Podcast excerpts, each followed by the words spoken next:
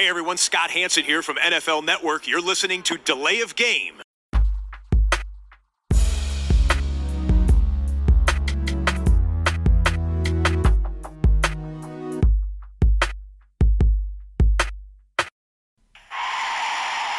of game. Offense. Five yard penalty. Repeat down. Repeat down. Repeat down. Seid gegrüßt. Ihr hört Delay of Game, der Football Podcast. Wir melden uns mit Episode 140 an diesem Dienstagabend live aus dem Medienhafen im wunderschönen Düsseldorf. Und ähm, ja, der Max urlaubt ein wenig, deshalb gibt es heute einen Zweimann-Podcast. Und wenn der Max nicht da ist, dann bleibt ja nur noch einer übrig. Hallo Christian. Hey Tobi, die Resterampe meldet sich, sehr gut. Ja, Dann bleibt nur einer über. Ja. Kann, kann man ja nicht sagen. Okay. Ne? Also äh, 66, Periode 6 Prozent des Podcast-Teams sind ja immer anwesend. Äh, ne? Also das wird ja immer Immerhin. möglich gemacht. Ähm, äh, ich ich habe mich schon oft gefragt, was passiert, wenn man mal wirklich äh, jemand von außen so, ne, der entweder mit dir oder mit mir so einen Podcast dann mal macht, weil äh, sollte das der Fall sein und gar keiner irgendwie können, also und so zwei nicht können, dann ja, aber auch das ist heute nicht der Fall. Ähm, 140 Episoden und äh, kein bisschen Läuft noch, weise ne? und auch nicht leise. Vor dem Start einer richtig vollgepackten Sendung klären wir aber selbstverständlich die immer wichtige Bierfrage. ja, ich habe heute meinen Pilz äh, Störtebecker mit dem Überseepilz. Das Okay, das klingt super. Ich habe äh, von äh, Sudden Death Brewing mal wieder ein New England IPA mit dem wunderschönen Namen I Walked with a Zombie. Prost, Tobi. Prost.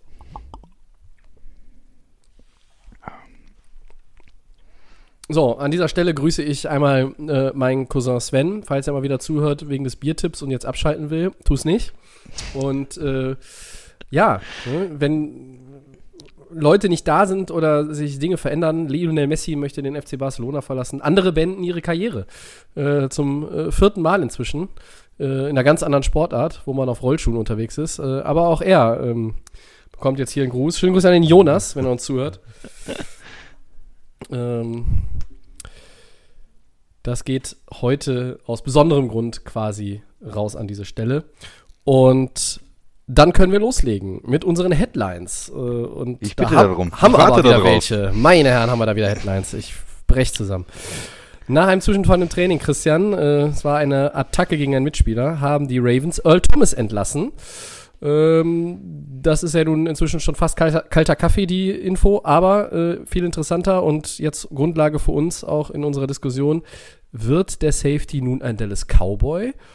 Und wie stark ist Baltimore's Defense trotzdem noch? Ja, ich finde es noch nicht kalter Kaffee, weil man muss noch mal drüber reden, was ist da eigentlich äh, genau passiert. Ja. Weil für mich auch das äh, wichtig ist, ist er überhaupt tragbar als Spieler und zu wem könnte er gehen und zu wem könnte er passen.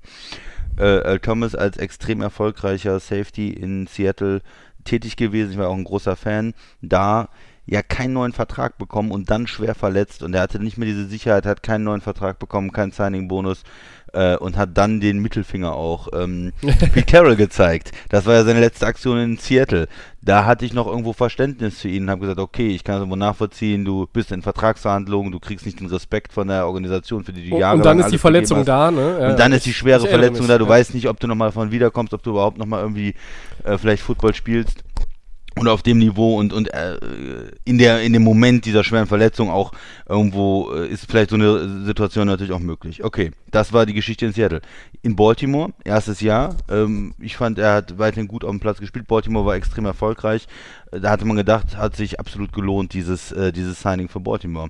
Aber gab letztes Jahr schon einen Zwischenfall, wo er mit einem Mitspieler aneinander geraten ist. Mhm. Ähm, es gab dann anscheinend, wovon man nicht so viel mitbekommen hat, aber das kommt dann immer hinterher raus, auch viele Sachen, wo er zu spät war bei Besprechungen, wo er nicht erschienen ist und so weiter. Ähm, und jetzt, äh, diese Offseason hat sich das dann weitergehäuft. Er hat dann irgendwie, ich habe was gelesen, wie er äh, hat dann gesagt, ja, ich muss mein Auto waschen und war nicht in der Besprechung oder so. Das sind natürlich Sachen, äh, absolute äh, Sachen, die überhaupt nicht gehen und die auch so eine Star-Attitüde dann äh, raushängen lassen. Er meint, er äh, weiß alles, kann alles und braucht da nicht äh, sich mit zu beschäftigen. Und dann hat er im, im Training Fehler gemacht, hat anscheinend einen Spielzug nicht richtig drauf gehabt und hat, äh, ja, war da an der falschen äh, Stelle und ist dann von Mitspieler, äh, von einem Mitspieler äh, darauf angesprochen worden. Der hat ihm gesagt, hör mal, wie, wie spielst du denn hier? Und äh, da hat er so, ja, ist ja kein Problem. Und dann kam zurück halt, hör mal, du solltest mal besser in unseren äh, Meetings auch mit sein. Und dann ist er mit der Faust äh, auf ihn losgegangen, hat ihn geschlagen. Und das war dann, glaube ich, auch für Baltimore ähm, dann endgültig der Punkt, wo man sagen muss, ja, Moment, das, das kann ja nicht unsere ähm, ja, unsere Einstellung sein, wenn ein Spieler so nicht mitzieht und dann äh, sich dann auch noch sowas äh, erlaubt, dann passt das einfach nicht zur Organisation und auch die ganze mhm. Mannschaft, wie ich das gehört habe, hat gesagt, nee, wir können uns ruhig von dem trennen. Also da gab es auch nicht mehr so viele Fürsprecher für ihn und ähm, ja, da, damit ist einer der Schlüsselspieler in der Defense, in der Pro Bowl Safety, in der extrem erfahrener Mann, der fehlte jetzt in Baltimore aber sie haben dieses Jahr, und da komme ich jetzt auf den zweiten Teil deiner Frage, ähm, die haben dieses Jahr äh, die Defense verbessert. Sie haben ja jetzt einen besseren äh, Pass Rush da auch, haben mehr Leute, die da auch was machen können. Sie haben immer noch eine talentierte äh, Secondary, sie haben gute Corner zumindest immer noch, die ähm, da vielleicht auch für etwas jüngere, unerfahrenere Safeties dann auch das Ganze kompensieren können. Also ich denke, Baltimore, ja, da fehlt ein wichtiger Spieler jetzt. Ich glaube schon, dass es ein Verlust ist Earl Thomas, so wie er letztes Jahr gespielt hat, aber es ist trotzdem mit der guten Offense, Lama Jackson und dann der Defense äh, mit den Spielern, die sie haben, äh, haben geht es, glaube ich, das Ganze zu kompensieren. Ähm, wo geht er hin, hast du gesagt? Ob er der richtige Spieler in Dallas ist? Das würde natürlich passen. Dallas oder New England habe ich da sofort im Kopf, weil er will ja. natürlich auch gewinnen. Er ist gewohnt in Seattle immer äh, Super Bowl Playoffs. Er ist in Baltimore jetzt in den Playoffs gewesen. Er will jetzt nicht zu einem Team, denke ich mal, das ähm, keine Chance hat, den Super Bowl zu gewinnen, sondern er will natürlich am Ende seiner Karriere zu einem Top-Team. In Dallas, da war er früher schon im Gespräch, die wollten ihn eigentlich aus Seattle schon äh, verpflichten das ist immer so ein heißes Eisen gewesen und die können auch äh, in der Secondary äh, Hilfe gebrauchen. Und die zweite Sache wäre natürlich irgendwie New England, wo man immer das Gefühl hat, dass dann die in den letzten Jahren interessant, äh, interessiert waren an so Spielern, die äh, vielleicht auch ein bisschen schwierig waren und naja, aber letztes Jahr sind sie verbrannt ähm, bei ihrer Entscheidung. Mhm. Ähm, ja, mal gucken, ob es da in die Richtung geht. Aber Dallas wäre natürlich auf jeden Fall eine Möglichkeit. Wie siehst du es? Ja, erstmal Chronistenpflicht Chuck Clark, das ist der äh, Teamkollege, der da in die mhm. auch Safety, ne? Ja. Schlägerei geraten ist, beziehungsweise in den Konflikt mit Earl Thomas, ähm, dass die Ravens ihn dann erstmal nach Hause schicken und dann sagen, wir überlegen uns, was wir mit dir machen. Äh, erster richtiger Schritt. Ähm, und dann war natürlich auch so ein bisschen übers Wochenende die Frage, gibt es einen Trade? Ähm, ist schwierig, äh, hochdotierter Vertrag, ähm, ist jetzt auch kein Salary, was du ähm, drei Wochen vor dem Saisonstart jetzt wahnsinnig viele noch übrig haben wahrscheinlich. Ähm, äh, und was gibst du dann in Return, äh, damit du den bekommen kannst? Und das war auch nie irgendwo eine richtige Option, so wie ich es gehört habe. Daher der Release. Ähm, dann tauchen jetzt nochmal neue Informationen auf auch irgendwie, äh, da hattest du, glaube ich, auch noch mal was, äh, was rausgefunden ähm, und das rumgeschickt in unserer Gruppe. Ähm, ja. Da gab es einen Zwischenfall mit der Ehefrau, die ihn mit einer Waffe bedroht hat, dachte, die wäre nicht geladen, war aber geladen. Es hat ist nichts passiert, aber sie hat ja. ihm den an den Kopf gehalten und, und hat dann auch äh, ihn da zur Rede gestellt, weil er dann gerne mal einen trinkt. Ähm, und auch wohl äh, irgendwo eine Affäre hatte, irgendwo Airbnb-mäßig und ja, äh, ganz wilde Geschichte. Thomas hat dann diesen Vorfall wohl auch auf seiner Instagram-Story erklärt. Ich kann mich nicht daran erinnern, das gesehen zu haben, aber gut. Ähm, entscheidend war einfach, er hat dem Team nichts gesagt. Und das ist das, was du eben angesprochen hast. Es kommen dann nach und nach immer noch Geschichten äh, und Problemchen ans Tageslicht. Äh, ich finde auch, der Rauswurf dann letztlich der richtige Schritt. Es ist ein sportlicher Verlust, aber die Ravens sind schon immer eine Franchise gewesen, wo die Teamchemie einfach wichtiger ist ähm, und deshalb muss man das auch supporten und sagen, das ist korrekt, das ist der logische Schritt. Ähm, und sie haben ja offenbar letztes Jahr schon ein bisschen, ich will nicht sagen, ja, hat die Teamchemie darunter gelitten. Sie haben ja eine gute Saison gespielt, ähm, bis sie dann mal wieder zu Hause ein Playoff-Spiel verloren haben. Aber äh, wenn da natürlich äh, auch schon letztes Jahr ein paar Stimmen im Team sich gemehrt haben und gesagt haben, ah, okay, hm, wissen wir nicht so. Und jetzt ja, da gibt es kein Rückhalt mehr. Und das zeigt mir dann natürlich auch schon, ähm, dass dieser Spieler sich nicht immer optimal verhalten hat. Und äh, den Eindruck hatte ich auch schon in Seattle immer.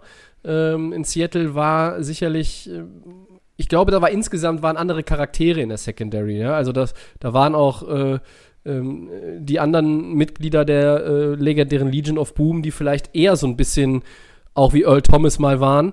Und in Baltimore hat er, glaube ich, relativ wenig Leute, die, ja, seinesgleichen sind, jetzt einfach so charakterlich. Es ist so ein bisschen auch meine Vermutung. Ähm, ich kenne ja noch nicht jeden persönlich, aber ähm, von daher, ja, mich wundert es dann nicht, ähm, dass es da auch mit ihm Ärger gibt. Ähm, ich bin gespannt, wie die Ravens das auffallen, wo, auffangen wollen. Ähm, ist so ein bisschen, ja, die, du hast es eben schon gesagt, die Defense ist immer noch stark. Also ich sehe, denke an Clays Campbell, Matthew Judon, der Rookie Patrick Queen, von dem ich glaube also von dem ich sehr viel halte, wo ich glaube, Marcus der kann. Peters in der Secondary. Ne, Marlon Humphrey, Marcus Peters, das sind dann so Starke mal die fünf Corner. Leute, die ich mir, die ich mir aufgeschrieben habe. Ich sehe die Safety-Position trotzdem jetzt einfach natürlich geschwächt. Chuck, Chuck Clark und Deshaun Elliott auf äh, Free Safety und Strong Safety spielen, okay. Vielleicht könnten sie noch ein bisschen Veteran Help reinbringen, ja, wenn das mit dem Cap Space irgendwo passt. Ich habe mal heute ein bisschen mich umgehört und ähm, da fiel noch mal der Name Logan Ryan. Ähm, der ist Free Agent. Der ist eigentlich Corner, aber da gibt es dann auch Leute, die sagen, äh, man könnte den auch in Baltimore zum Free Safety umschulen. Ähm, halte ich nur für relativ schwierig, äh, drei Wochen vorm Saisonstart, ne? Ja, und sie haben noch eine andere Möglichkeit. Jimmy Smith ist ja auch ein, Mhm. ein Corner, der auch ähm, richtig gut ist eigentlich, aber der mittlerweile nicht mehr so die prominente äh, Position hat, weil einfach mit Marcus Peters ähm, und, und auch Marlon Humphrey da noch bessere Leute sind eigentlich oder Leute, die da vor, vor ihm sind. Der hatte auch immer mal Verletzungsprobleme.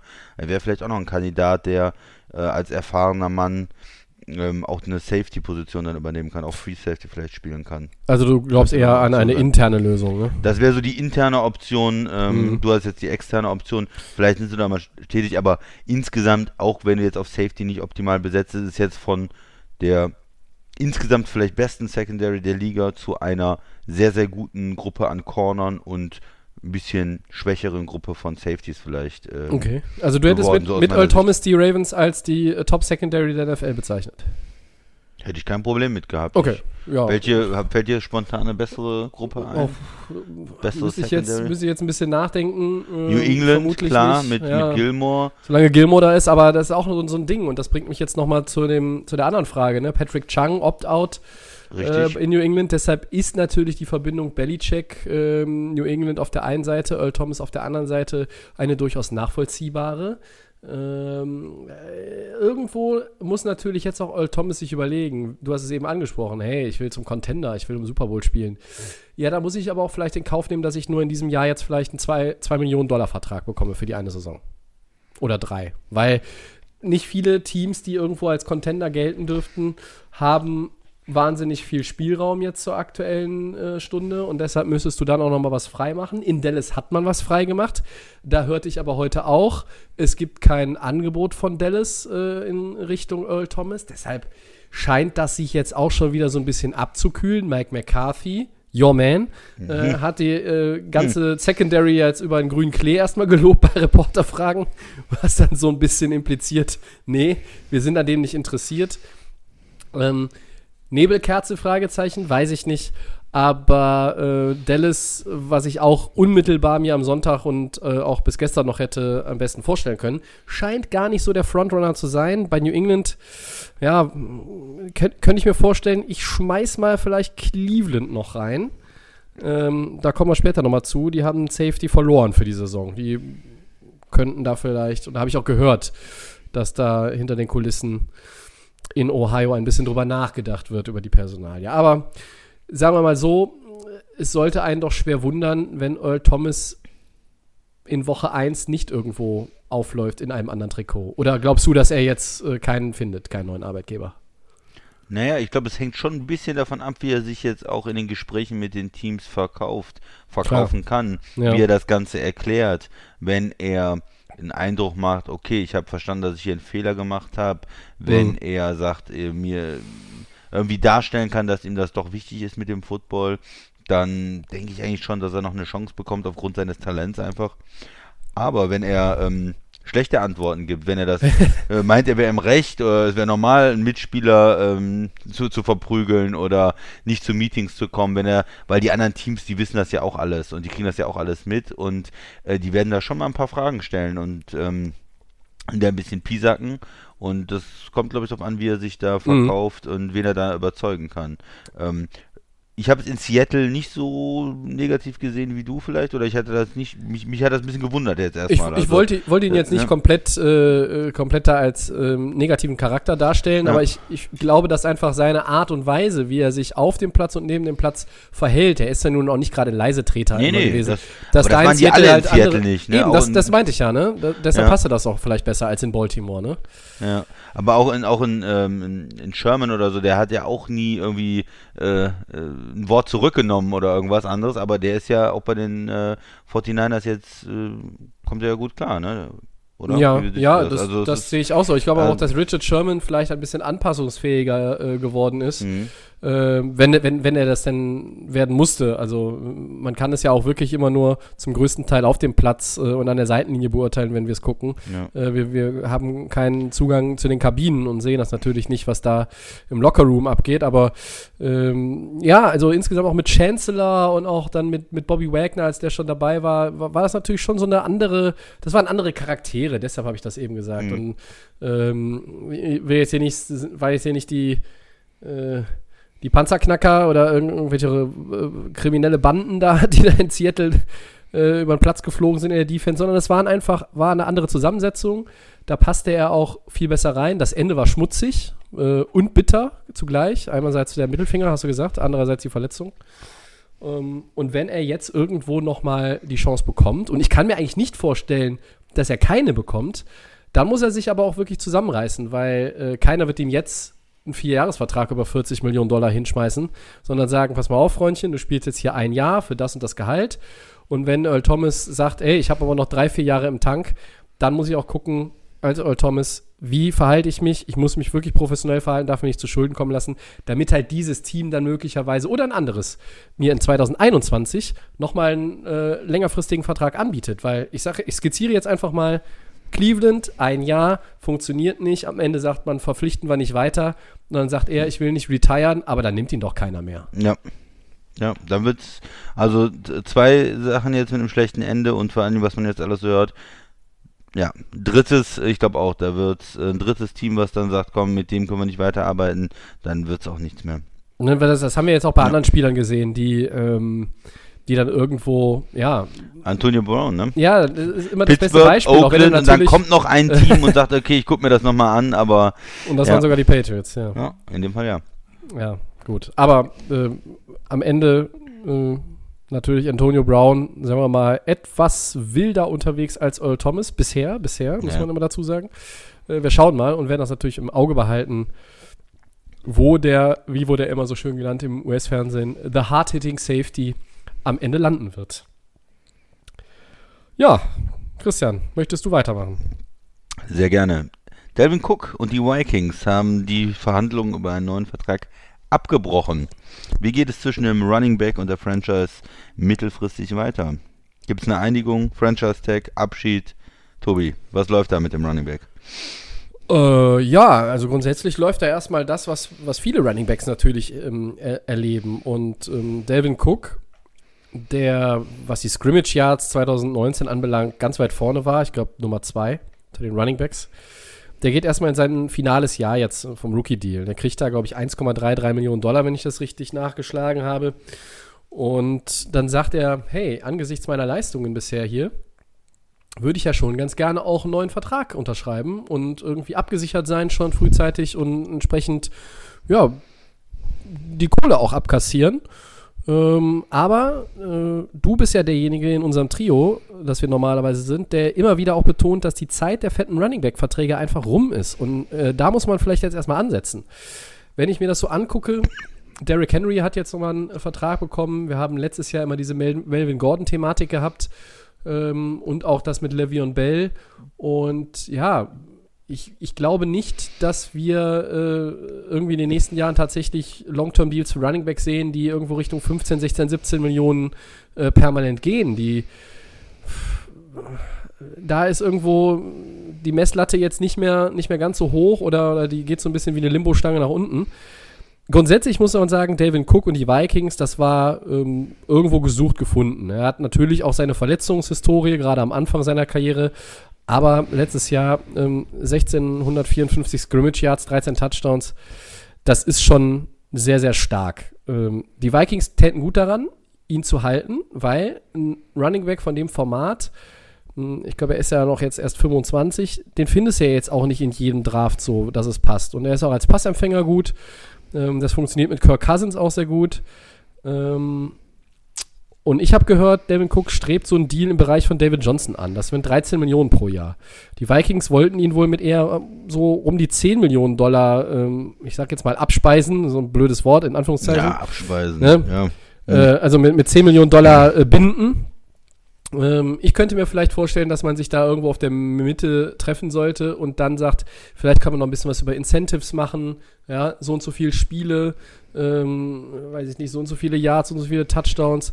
Ähm, irgendwelche Boni kann man da sicherlich noch einbauen, sodass die Vikings sagen, hey, wir müssen jetzt nicht so viele Chips in die Mitte schieben und das Cook sagt, okay, ich bin erstmal mit dem Base Salary, kann ich leben und dann kann ich mir noch was dazu verdienen. Ähm, für mich ist er aber auch kein Top-Running Back dieser Kategorie Ezekiel Elliott, Saquon Barkley, Derrick Henry. Ähm, er ist ein guter Running Back. Ich habe ihn sicherlich irgendwo unter den besten 6, 7 auf meiner Liste. Äh, McCaffrey habe ich eben noch vergessen, Entschuldigung. Aber Oh ja. ähm, ne? er ist jetzt für mich, weiß ich nicht, ist er für mich wie Alvin Kamara? Ist er für mich auf demselben Niveau wie Aaron Jones? Ja, vielleicht ist das so die Richtung. Aber für mich ist das dann auch unterm Strich nicht Top 3, Top 4. Äh, und deshalb kann ich auch mir, kann ich absolut nachvollziehen, dass die Vikings sagen, hey, also hier, du willst 13 Millionen, David Johnson, guck dir den an, äh, der ist eh überbezahlt, bringt nichts und wo, wo wollen wir jetzt hier hin? Ne? Also ich weiß nicht, wie du, wie du das siehst, Ja. aber ähm, es ist eine, es ist eine für mich grundsätzlich eine Geschichte, um auf deine, deine Frage nochmal zurückzukommen. Da liegt jetzt alles auf dem Tisch. Ja, da ist Franchise Tag möglich. Ich glaube, das war dieses Jahr 10,78 Millionen. Es wird nächstes Jahr vielleicht rund um die rund um 11 sein. Aber auch ein Abschied scheint nicht unwahrscheinlich.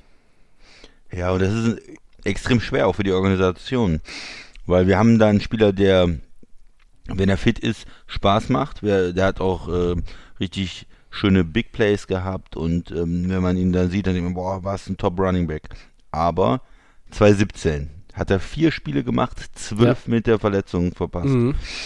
Hatte 350 Yards, hat sein Potenzial so ein bisschen gezeigt, aber ja, darauf kannst du erstmal nicht aufbauen. 2018 auch fünf Spiele von 16 verletzt gefehlt. Ja. 600 Yards Rushing, 300 Yards Receiving, keine 1000 Yards Season insgesamt vom Scrimmage gehabt. Das ist für mich, da beide Saisons sind erstmal noch nix. Da, da kriegst du keinen richtigen dicken Vertrag für. Und jetzt letztes Jahr, 19, hat er auch von den 16 Spielen wieder zwei verpasst. Mhm. Das ist ja noch okay. Und hatte seine 1100 Yards und äh, 500 Yards Receiving. Ja, ein guter Spieler, aber ich wäre auch vorsichtig. Als Viking, Vikings ähm, General Manager, der hat jetzt quasi in drei Anläufen eine gute Saison gespielt. Richtig. War Aber letztes Jahr war, glaube ich, eins der beiden Spiele ist er geschont worden von den Playoffs, kann das sein? Kann, kann ja, kann vielleicht auch Oder sein. Dann beide, ja. manchmal schreiben die auch nur ähm, Verletzungen rein und er war eigentlich nicht verletzt, sie wollten ihn nur schon. Ich will ich jetzt nicht, ne, aber er hat eigentlich ähm, von den drei Jahren, sagen wir mal, jetzt ein Jahr relativ gesund über die Bühne gebracht und eine gute Mhm. Leistung gebracht. Aber er hat auch keine 2000 Yards ähm, ne, Mega-Saison gehabt, wo er alles abgerissen hat. Und äh, zweimal äh, schon verletzt gewesen. Und ich würde da wirklich ihn auch weiterspielen lassen und sagen, mein lieber Freund, du bist noch unter Vertrag. Wir müssen, dich, müssen uns das erstmal angucken. Zeig uns bitte nochmal, dass du gesund bleiben kannst, dass du das nochmal hinbekommst. Und dann schauen wir. Und wenn ich irgendwie noch einen Zweifel hätte, würde ich ihn auch eher mit einem Franchise-Tag belegen, auch wenn der Spieler un unzufrieden ist. Aber entschuldige mal, dann ist er halt unzufrieden. Es ist halt möglich, einen Franchise-Tag auszusprechen. Es ist kein Star-Quarterback. Es ist niemand, den du für 15 Jahre an die Organisation binden willst. Ähm, da habe ich auch kein Problem mit einem Franchise-Tag, weil es ist ja auch nicht mehr so wie bei ähm, Derrick Henry letztes Jahr, dass die Offense nur mit Dalvin Cook funktioniert. Klar funktioniert die besser, die Vikings Offense, wenn er da ist und wenn er richtig gut spielt und fit ist. Aber es ist für mich nicht der ähm, absolute, wie du das auch gesagt hast, absolute Starspieler, der, wo alles über ihn läuft und der nicht zu stoppen ist. Ähm, kann er vielleicht sein, wenn er mal zwei, drei Jahre auch gesund bleibt, aber ich wäre sehr vorsichtig, ihm einen Vertrag zu äh, geben, der ähm, ja, alles was über, klar, mit 10 Millionen, wenn man ihn dafür kriegt, äh, langfristig okay, aber wenn man über diese Franchise-Tag ähm, Zahlen hinausgeht, wenn man in die 14, 15 äh, Millionen reingeht, wenn man vielleicht über den Derrick Henry äh, Contract, äh, der quasi zwei Franchise Tags ist, da würde ich mhm. immer sagen, okay noch irgendwo, aber Richtung 14 Millionen wäre ich vorsichtig. Sehe ich auch nicht. Ähm, du hast eben gesagt, er, also mit ihm funktioniert die Offense besser. Für mich ist er ja. schon auch äh, einer, der, einer der Schlüsselspieler in der Offense der Vikings, ne? weil äh, eben seine Ability, auch die, die Pässe zu fangen im Backfield, das kommt auch dem Spiel von Kirk Cousins äh, immer entgegen. Und ähm, diese Explosivität, er ist ja auch jemand etwas anders als Derrick Henry, aber ein Running Back, der auch wirklich diese diese langen Läufe hinlegen kann, der dann auch, wenn, wenn er fit ist, einfach so eine Defense müde laufen kann. Ähm, und er hat seinen Wert und ich bin da so ein bisschen hin und her gerissen, weil, ja, weil ich, ich glaube, dass das, was er 2019 gezeigt hat, dass auch die nächsten Jahre die, die, der, der Schnitt sein kann, auf den er kommt. Aber die Verletzungshistorie ist ein Problem und bei Running Backs ist es ganz schnell ein größeres Problem ähm, ich bin dann doch bei dir und sage dann, okay, hey, wenn ich Vikings-Organisation wäre, sage ich, spiel dein letztes Jahr Rookie-Deal, dann gucken wir mal, bleibst du fit, gucken wir mal, wenn du fit bleibst, was du uns auch wirklich leistest, was du hier leistest und was du uns bringst. Und dann können wir uns nochmal unterhalten. Wenn du mich heute fragst, was passiert nach der jetzt anstehenden Saison, sage ich Franchise Tag. Was man ihm zugute halten muss, er hatte 13 Touchdowns letztes Jahr, das ist natürlich schon mal nicht schlecht.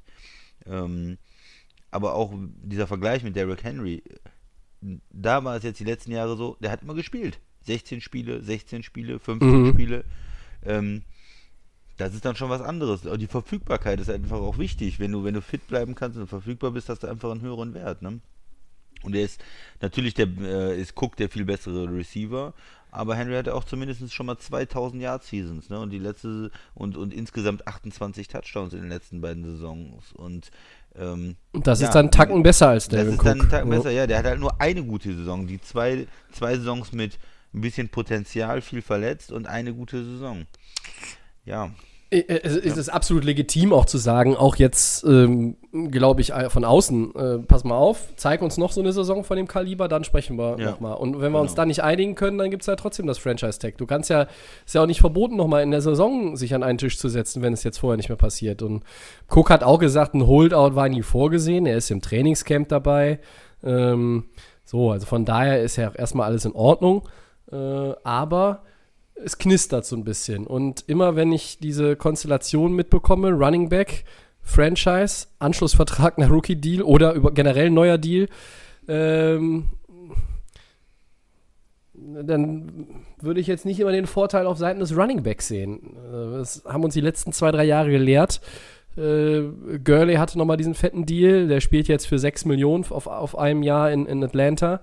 Ähm, Ezekiel Elliott und Christian McCaffrey waren jetzt, glaube ich, so die letzten Beispiele, wo es funktioniert hat. Wobei McCaffrey hat ja den Deal ja jetzt auch erst bekommen. Der muss jetzt dann, dann zeigen, wie er, wie er auch damit spielen kann. Aber bei Le'Veon Bell, der war das Maß aller Dinge, hat ausgesetzt, Christian. Dann kam er zurück. Wir haben uns sogar gewundert, dass er dann da bei den Jets unterschreibt für ein Jahressalär, wo viele gesagt hätten, hey, da fehlen noch zwei, drei Millionen. Und der ist letztes Jahr völlig unterm, unterm Radar verschwunden. Ne? Ja, ist er, absolut. Ja, also. Ich finde es eine ganz schwere Kiste, diese, ja. diese David Cook-Nummer. Cook also. Und es ist auch so ein bisschen Aaron Jones bei den Packers, um da vielleicht den Bogen auch nochmal zu schlagen zu dem anderen ähm, NFC North Team, ist, ist eine ähnliche Geschichte. Ja. Der war ja auch in, äh, am Anfang öfters mal verletzt in seiner Karriere, ist nicht so ganz eingesetzt worden, auch ähm, mhm. äh, in den ersten Jahren und hat jetzt letztes Jahr diese super Saison auch gespielt mit enorm vielen Touchdowns, aber wo auch so ein bisschen die Frage ist, bindet man ihn langfristig? Wie viel Geld kann man für einen Running Back dann auch ausgeben, wenn man schon einen teuren Quarterback hat und andere äh, teure Spieler? Das wird auch eine äh, interessante Sache. Er geht ja auch ins letzte Jahr äh, bei Green mhm. Bay jetzt. Da ist noch nicht über irgendwie Holdout oder Probleme gesprochen worden, aber es wird auch eine schwierige Entscheidung. Jetzt haben wir uns äh, in der zweiten Runde einen Running Back gedraftet. Den muss man schauen. Vielleicht können sie ihn irgendwie behalten, aber da muss auch der Preis, denke ich, stimmen. Also das ist wird interessant. Ja, also ich glaube, nächstes Jahr sind einige Namen auf der Liste, ne? Bei den Was bei nicht unbedingt gut ist, weil nächstes Jahr ja durchaus sein kann, dass der Salary Cap deutlich nach unten geht. Das Mhm. schon mal angesprochen, 175 Millionen vielleicht nur. Ähm, dann wird es natürlich auch schon schwieriger, dann, ja, Top Money zu bekommen, langfristige Verträge zu kommen. Da muss man vielleicht auch nur mal wieder ein Jahr und, und, und warten. Ne? Und gerade ist bei richtig, Running dann, ist das schwierig. dann ja. scheint mir vielleicht auch ein Franchise-Tag nächstes Jahr äh, gar nicht so schlecht zu sein. Ne? Also zumindest kohlemäßig. Klar, die Ja, Sicherheit ist ja. immer, da, äh, immer was anderes, aber nur mal ein Auszug von den Leuten auf Running Back, die nächstes Jahr Free Agents sind.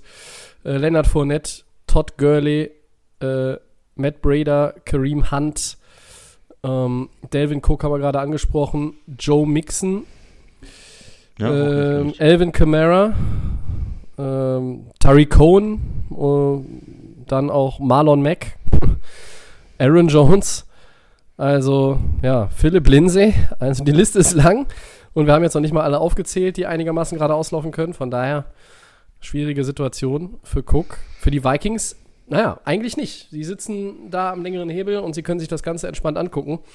Und von daher machen die Vikings, muss man auch mal sagen, eigentlich jetzt hier nichts falsch.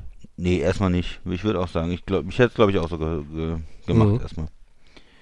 Ja, wunderbar. Dann haben wir noch eine Headline. Ähm, auch Cardinals Wide Receiver DeAndre Hopkins, Christian, strebt mal wieder einen neuen Vertrag an. Sein aktueller läuft, glaube ich, noch drei Jahre. In 2020 bekommt er, äh, was liegt dabei, äh, hab was gelesen von 16 Millionen Dollar äh, Jahresgehalt. Oder, nee, 16 Millionen ist, glaube ich, im Schnitt. 2020, glaube ich, bekommt er 12,5. Ähm, wir wissen, das ist ein bisschen weg von Julio Jones, der da ganz vorne ist auf der Position. Meine Frage an dich wäre erst einmal, ist Hopkins denn Top Money auf der Wide Receiver Position wert? Ja, das hat er in den letzten Jahren bewiesen, dass er das Geld eigentlich wert ist. Er ist, ähm, ja, man kann da immer ein bisschen unterschiedlichen Geschmack haben. Wer ist gerade die Nummer eins? Wer Michael ist gerade Thomas. der Beste? Diskussion Thomas, beendet. Ja. Ja, Diskussion ähm, beendet. Ja, vielleicht, wenn er dieses Jahr ein bisschen verletzt ist und nicht ganz so gut spielt, dann sagst du im Dezember schon wieder was anderes. Ja, wenn er verletzt würd- ist, wenn ich davon ausgehe, ist es keiner verletzt, ist es trotzdem ja, Michael Thomas. Ja, in der letzten Saison war es Michael Thomas, stimme ich dir zu. Ähm, aber es gibt Julio Jones, ist ein absoluter Top-Receiver. Der Andre Hopkins, äh, warst du, bist du auch selber ein großer Fan von, Ja, hast du oft gelobt. Ähm, ja, muss man einfach immer ein bisschen gucken. Aber ich denke, es ist leichter ein bisschen zu sagen, er ist eigentlich ein Top-5-Receiver in der Liga. Er ist mit denen, mit Julio Jones, mit ähm, Michael Thomas da ganz vorne dabei. Odell war ja auch mal äh, so ein Spieler, der da ganz oben war. Der ist ein bisschen Wer ist, abgesagt. wo, aber wer ist das denn? Spielt er noch in der NFL?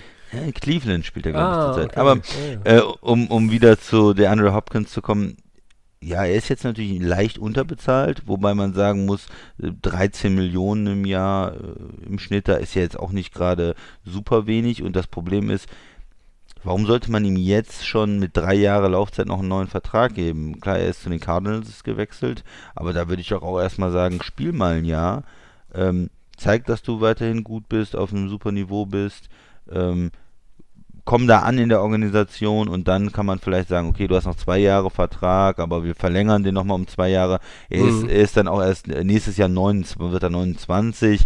Receiver, die können auch ähm, Anfang 30 ja absolut noch gut spielen und dann kann man sagen, komm, wir packen mal zwei Jahre noch dazu und, und äh, pumpen das Ganze wieder ein bisschen hoch äh, vom Durchschnittswert oder geben dir noch ein paar Incentives oder sowas. Ähm, aber jetzt mit drei Jahren, äh, klar möchte er irgendwie einen neuen Vertrag haben, aber ich glaube, er muss die 12,5 Millionen dieses Jahr da erstmal äh, annehmen und ähm, ja, kann er sich einfach nicht groß beschweren. Er hat den Vertrag ja mal unterschrieben, der läuft noch, er hat so einen langfristigen Vertrag unterschrieben und für mich muss er erstmal noch bis 2021 warten, eigentlich, bevor er einen neuen Vertrag bekommt. Und er ist ja dann auch noch jung genug, um einen guten Vertrag zu unterschreiben. Ich würde es mir auch mit der neuen Organisation da irgendwo nicht ja, versauen oder dazu große Forderungen sofort am Anfang stellen. Es war ja auch ein, ein, ein Aspekt der ganzen Geschichte in Houston mit Bill O'Brien. Ähm, der hat ja da auch schon mal so äh, Ansprüche angemeldet und gesagt, ich möchte gerne hier nochmal neu strukturieren, verlängern, erhöhen, was auch immer. Und das hat ja dann Bill O'Brien auch nicht gefallen. Der hat ihn dann äh, gegen eine Kiste Bier abgegeben und gegen einen Draftpick, der nicht existent ist. Nein, keine Ahnung. Also Ja, äh, es, wir haben es ja oft genug hier ähm, ins Lächerliche gezogen, muss man ja schon sagen. Ähm, ja, Ach, das ist ja so ein bisschen wie mit den Quarterbacks. Also jetzt, wie gesagt, bei Mahomes ist es ja dann nicht mehr, hier ist jetzt der beste bezahlte Quarterback der beste Quarterback, aber ähm, nicht immer ist der Beste auf der Position auch der beste Spieler. Und Julio Jones äh, bekommt diese 22 Millionen im Schnitt. Äh, Michael Thomas hat auch einen neuen fetten Vertrag bekommen, ist da auch ganz vorne mit dabei. Und der Andrew Hopkins, ja, er hätte es verdient. In sieben Saisons fünfmal mit mehr als 1000 Receiving Yards. Letzte Saison waren es 11,65, sieben Touchdowns. Also da kann man nicht meckern. Ähm, ich bin aber auch gespannt, wie das mit Kyler Murray in Arizona funktioniert. Auch in einer dann doch etwas anderen Offense ähm, als in Houston. Und ja, würde da auch jetzt nicht widersprechen und sagen, spiel doch mal ein Jahr und dann unterhalten wir uns nächstes Jahr. Genau. Ich denke, auf der anderen Seite, äh, Arizona wusste das ja, okay, wir, warum ist der Spieler verfügbar? Naja, er will einen neuen Vertrag, Ja, er hat drei Jahre Vertrag und da muss man mal mit ihm offen reden. Ich hoffe, sie haben ein gutes Verhältnis mit dem Agent und, und haben auch mal gesprochen, haben gesagt, ja, wir können uns das vorstellen, dich zu bezahlen, wir schätzen dich wert und alles, aber mit drei Jahre Laufzeit schon was zu machen, ist auch immer ein schlechtes Zeichen eigentlich in die Organisation, weil dann kommen natürlich bestimmt auch andere Spieler in Arizona, die sagen, Moment, ich habe zwar erst letztes oder vorletztes Jahr meinen Vertrag unterschrieben, aber eigentlich möchte ich gerne einen äh, neuen, besser dotierten Vertrag haben. Und deshalb machen das äh, Organisationen, General Manager eigentlich sehr ungern, so dann wieder was zu machen, wenn jemand auch drei Jahre Vertrag hat, weil das einfach dieses schlechte Beispiel setzt. Und wenn es noch ein oder zwei Jahre Vertrag ist, da kann man immer sagen, okay, eine, eine Extension, eine Vertragsverlängerung und dann macht man was mit drei Jahren. Hm, Finde ich schwierig. Ja, sehe ich auch so. Ja, dann sollen wir es doch einfach mal dabei belassen, denke Ja, ich. Und ähm, haben noch einen, ja, heute reingeflatterte Meldung, neuer Vertrag, und da bleiben wir bei den Cardinals, für Safety Buddha Baker. Christian, vier Jahre, 59 Millionen Dollar, 33,1 davon sind garantiert und er ist damit der höchstbezahlte Safety der NFL. Was hast du denn dazu? Ja, das hat mich ein bisschen überrascht, ähm, ehrlich gesagt. Ich weiß, dass er ein guter Spieler ist. Er hatte auch, ähm, hat auch extrem viel Tackles äh, von der Safety-Position gehabt. Er war Mhm. zweimal im Pro Bowl. Man hat ihn da in der NFC als guten Safety schon auf dem Zettel, ganz klar. Aber es war jetzt nicht so, dass ähm, äh, ja, dass er mir so ähm, herausgestochen ist, dass ich äh, ihn so wahrgenommen habe wie jetzt ein Earl Thomas früher in Seattle und vielleicht hatten die Cardinals einfach auch letztes Jahr nicht so viele ähm, ja, Möglichkeiten, sich zu zeigen mit der Defense. Ich habe die Defense als eher schlecht wahrgenommen, ähm, die waren nicht in den Playoffs und dann fällt so ein Spieler vielleicht auch nicht so viel auf. Also äh, er ist ein guter Spieler, keine Frage, aber ich hatte ihn nicht auf dem Zettel als bestbezahlter Spieler äh, in der Liga, muss ich ganz ehrlich sagen. Also ähm, da ist es, glaube ich, wieder so, dass äh, man mit diesem neuen Vertrag so reinkommt und dann erstmal diesen, ja, diesen Status jetzt hat. Ja, mich hat es ein bisschen gewundert. Ähm, ist vielleicht auch ganz gut, die Safety-Position da so nochmal so ein bisschen weiterzuentwickeln, was, was Gehalt angeht. Eddie Jackson war ja bis jetzt der bestbezahlte Spieler. Ähm, ja, aber ich, ich hätte ihn irgendwo so, dass er sich vielleicht da so einsortiert ähm, im Bereich 13 Millionen, vier- 12,5, 13, 14 Millionen, aber nicht unbedingt, dass er da ganz oben reinkommt. Ähm, Ich würde den, würde gerne nochmal sehen, wie der Vertrag dann wirklich aufgebaut ist. Das habe ich noch nicht Ja. gesehen von Jahr zu Jahr. Cash, ähm, ob er wirklich so stark ist oder ob es vielleicht auch wieder so eine, was wir ja kennen, diese bisschen PR-Masche ist. Er hat, ist jetzt der bestbezahlte Safety, aber in, sag ich mal, irgendwo anders im Vertrag ist es dann, ähm, gibt es dann auch Sachen, die nicht so stark sind oder nicht so, nicht so gut sind für den Spieler. Ja, also ich glaube nicht, dass er lange Zeit der bestbezahlte Safety sein wird. Da kommen dann auch andere wieder in den nächsten Jahren, die noch wie im Rookie-Deal sind und dann irgendwie einen langfristigen Vertrag haben wollen, entweder woanders oder bei dem Team, das sie gedraftet hat. Ähm, ja, ich bin gespannt, wie sich das Ganze dann, äh, so wie du, also auch gespannt, wie sich das en Detail darstellt. Ja, ich habe ihn letztes Jahr schon das ein oder andere Mal gesehen, ähm, in einer eher, ja, überschaubar guten Cardinals Defense äh, ist er hier und da schon hervorgestochen, aber Mhm. ja, dass ich jetzt hingehe und ihn zum Bestbezahlten, da sind wir wieder bei dem Punkt, wie eben schon mit Hopkins und Jones und Michael Thomas bei den Receivern. Also hier in dem Fall ähm, kann ich nicht ganz nachvollziehen. Wie, wie viel garantiert hast du gesagt? 33,1. Ja. Ja, ist dann auch wieder, weil Eddie Jackson 33 äh, komplett garantiert hatte, hat er dann 33,1 komplett garantiert, oder? Ja, also wahrscheinlich. Weil ich mal, ja. Eddie Jackson Deal nicht angeguckt, aber Ja. ähm, gut. Ja, aber vielleicht nochmal äh, genau reingucken, wie, wie, der, wie der Vertrag dann zustande kommt. Aber ich denke, es ist schon ein unterschätzter Spieler. Man spricht dann über Harrison Smith und so, ist ein junger, guter Spieler. Also ich will das jetzt auch nicht für die ähm, Cardinals irgendwie negativ sehen. Es ist ein guter junger Spieler, der vielleicht von mir unterschätzt ist und vielleicht auch von anderen, weil man sich nicht so viel mit der Cardinals Defense beschäftigt hat. Ähm, ja, vielleicht äh, bringt der neue Vertrag ja jetzt auch mh, etwas, dass man sich nochmal mehr mit ihm beschäftigt, mal wenn man Arizona sieht, auch mehr darauf achtet, wie das, ähm, wie das, mh, wie die Secondary spielt, wie er als Safety äh, agiert. Ja, also er war ein Second Rounder, ne? Äh, in 2017 und äh, ja. Ja, gut gegen den Lauf auch. Ich habe mir seine Stats angeguckt. Das ist schon alles, äh, hat Hand und Fuß und sie haben wenig Big Plays zumindest abgegeben. Das spricht ja auch dann für das ähm, Safety Play da bei, bei Arizona. Also man kennt ihn ja, man kennt ihn schon, äh, dass er da einen guten Job Mhm. macht.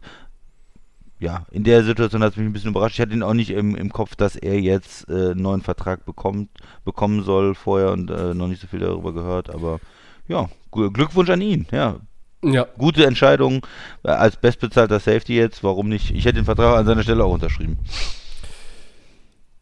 er hat ja als Special-Teamer angefangen, ne?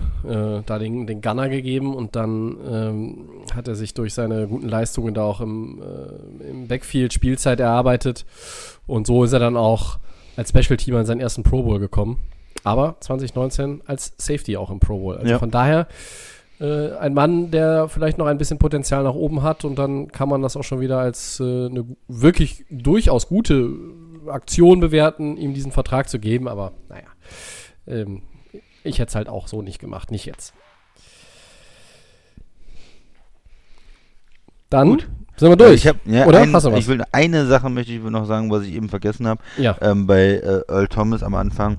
Äh, es geht natürlich jetzt auch um den Vertrag und die Ravens gehen hin. Er hätte eigentlich 10 Millionen garantiert gehabt. Auch, ja, äh, sie wollen verhindern, Jahr. dass sie die 10 Millionen verbrennen. Und die ne? wollen sie ihm natürlich jetzt nicht zahlen und deswegen haben sie auch ganz klar gesagt, äh, der Vertrag, ähm, äh, sie haben ihn nicht normal äh, entlassen, sondern der Vertrag wird terminiert ähm, aufgrund seines Verhaltens und so weiter, um ihm da nicht weiter was zu bezahlen, weil in den Verträgen sind natürlich Klauseln drin, wenn du dich ähm, schädigend gegenüber dem Club verhältst, dann kann man den Vertrag äh, auflösen und dann wird es äh, sicherlich irgendwo eine, eine Verhandlung darüber geben, wie jetzt genau das Verhalten von Earl Thomas ähm, zu bewerten ist, was genau rechtlich drin stand im Vertrag. Ähm, aber gut, die Chance ist natürlich relativ gut, dass äh, Baltimore die 10 Millionen nicht zahlen muss, weil er einen Mitspieler geschlagen hat. Ich denke, da haben sie schon ganz gute Chancen, da rauszukommen und ähm, das ist natürlich dann gut für, für die Ravens und für den äh, Salary Cap der Ravens in der Zukunft. Haben wir das auch noch eingebaut? Ja, das wollte ich Wunderbar. noch einwerfen. Sorry, Wunderbar. Tobi. Nee, so, also jetzt gut. geht's weiter. Dafür, dafür äh, haben wir, wir haben Zeit. Keiner hetzt uns. Äh, wir gehen weiter, auch heute ohne Zwischensegment das Ganze, kommen zum vierten Teil unserer Season Preview. Ähm, sechs Teile, drei Blöcke je Conference, die Playoff-Kandidaten, Middle of the Pack, die Außenseiter.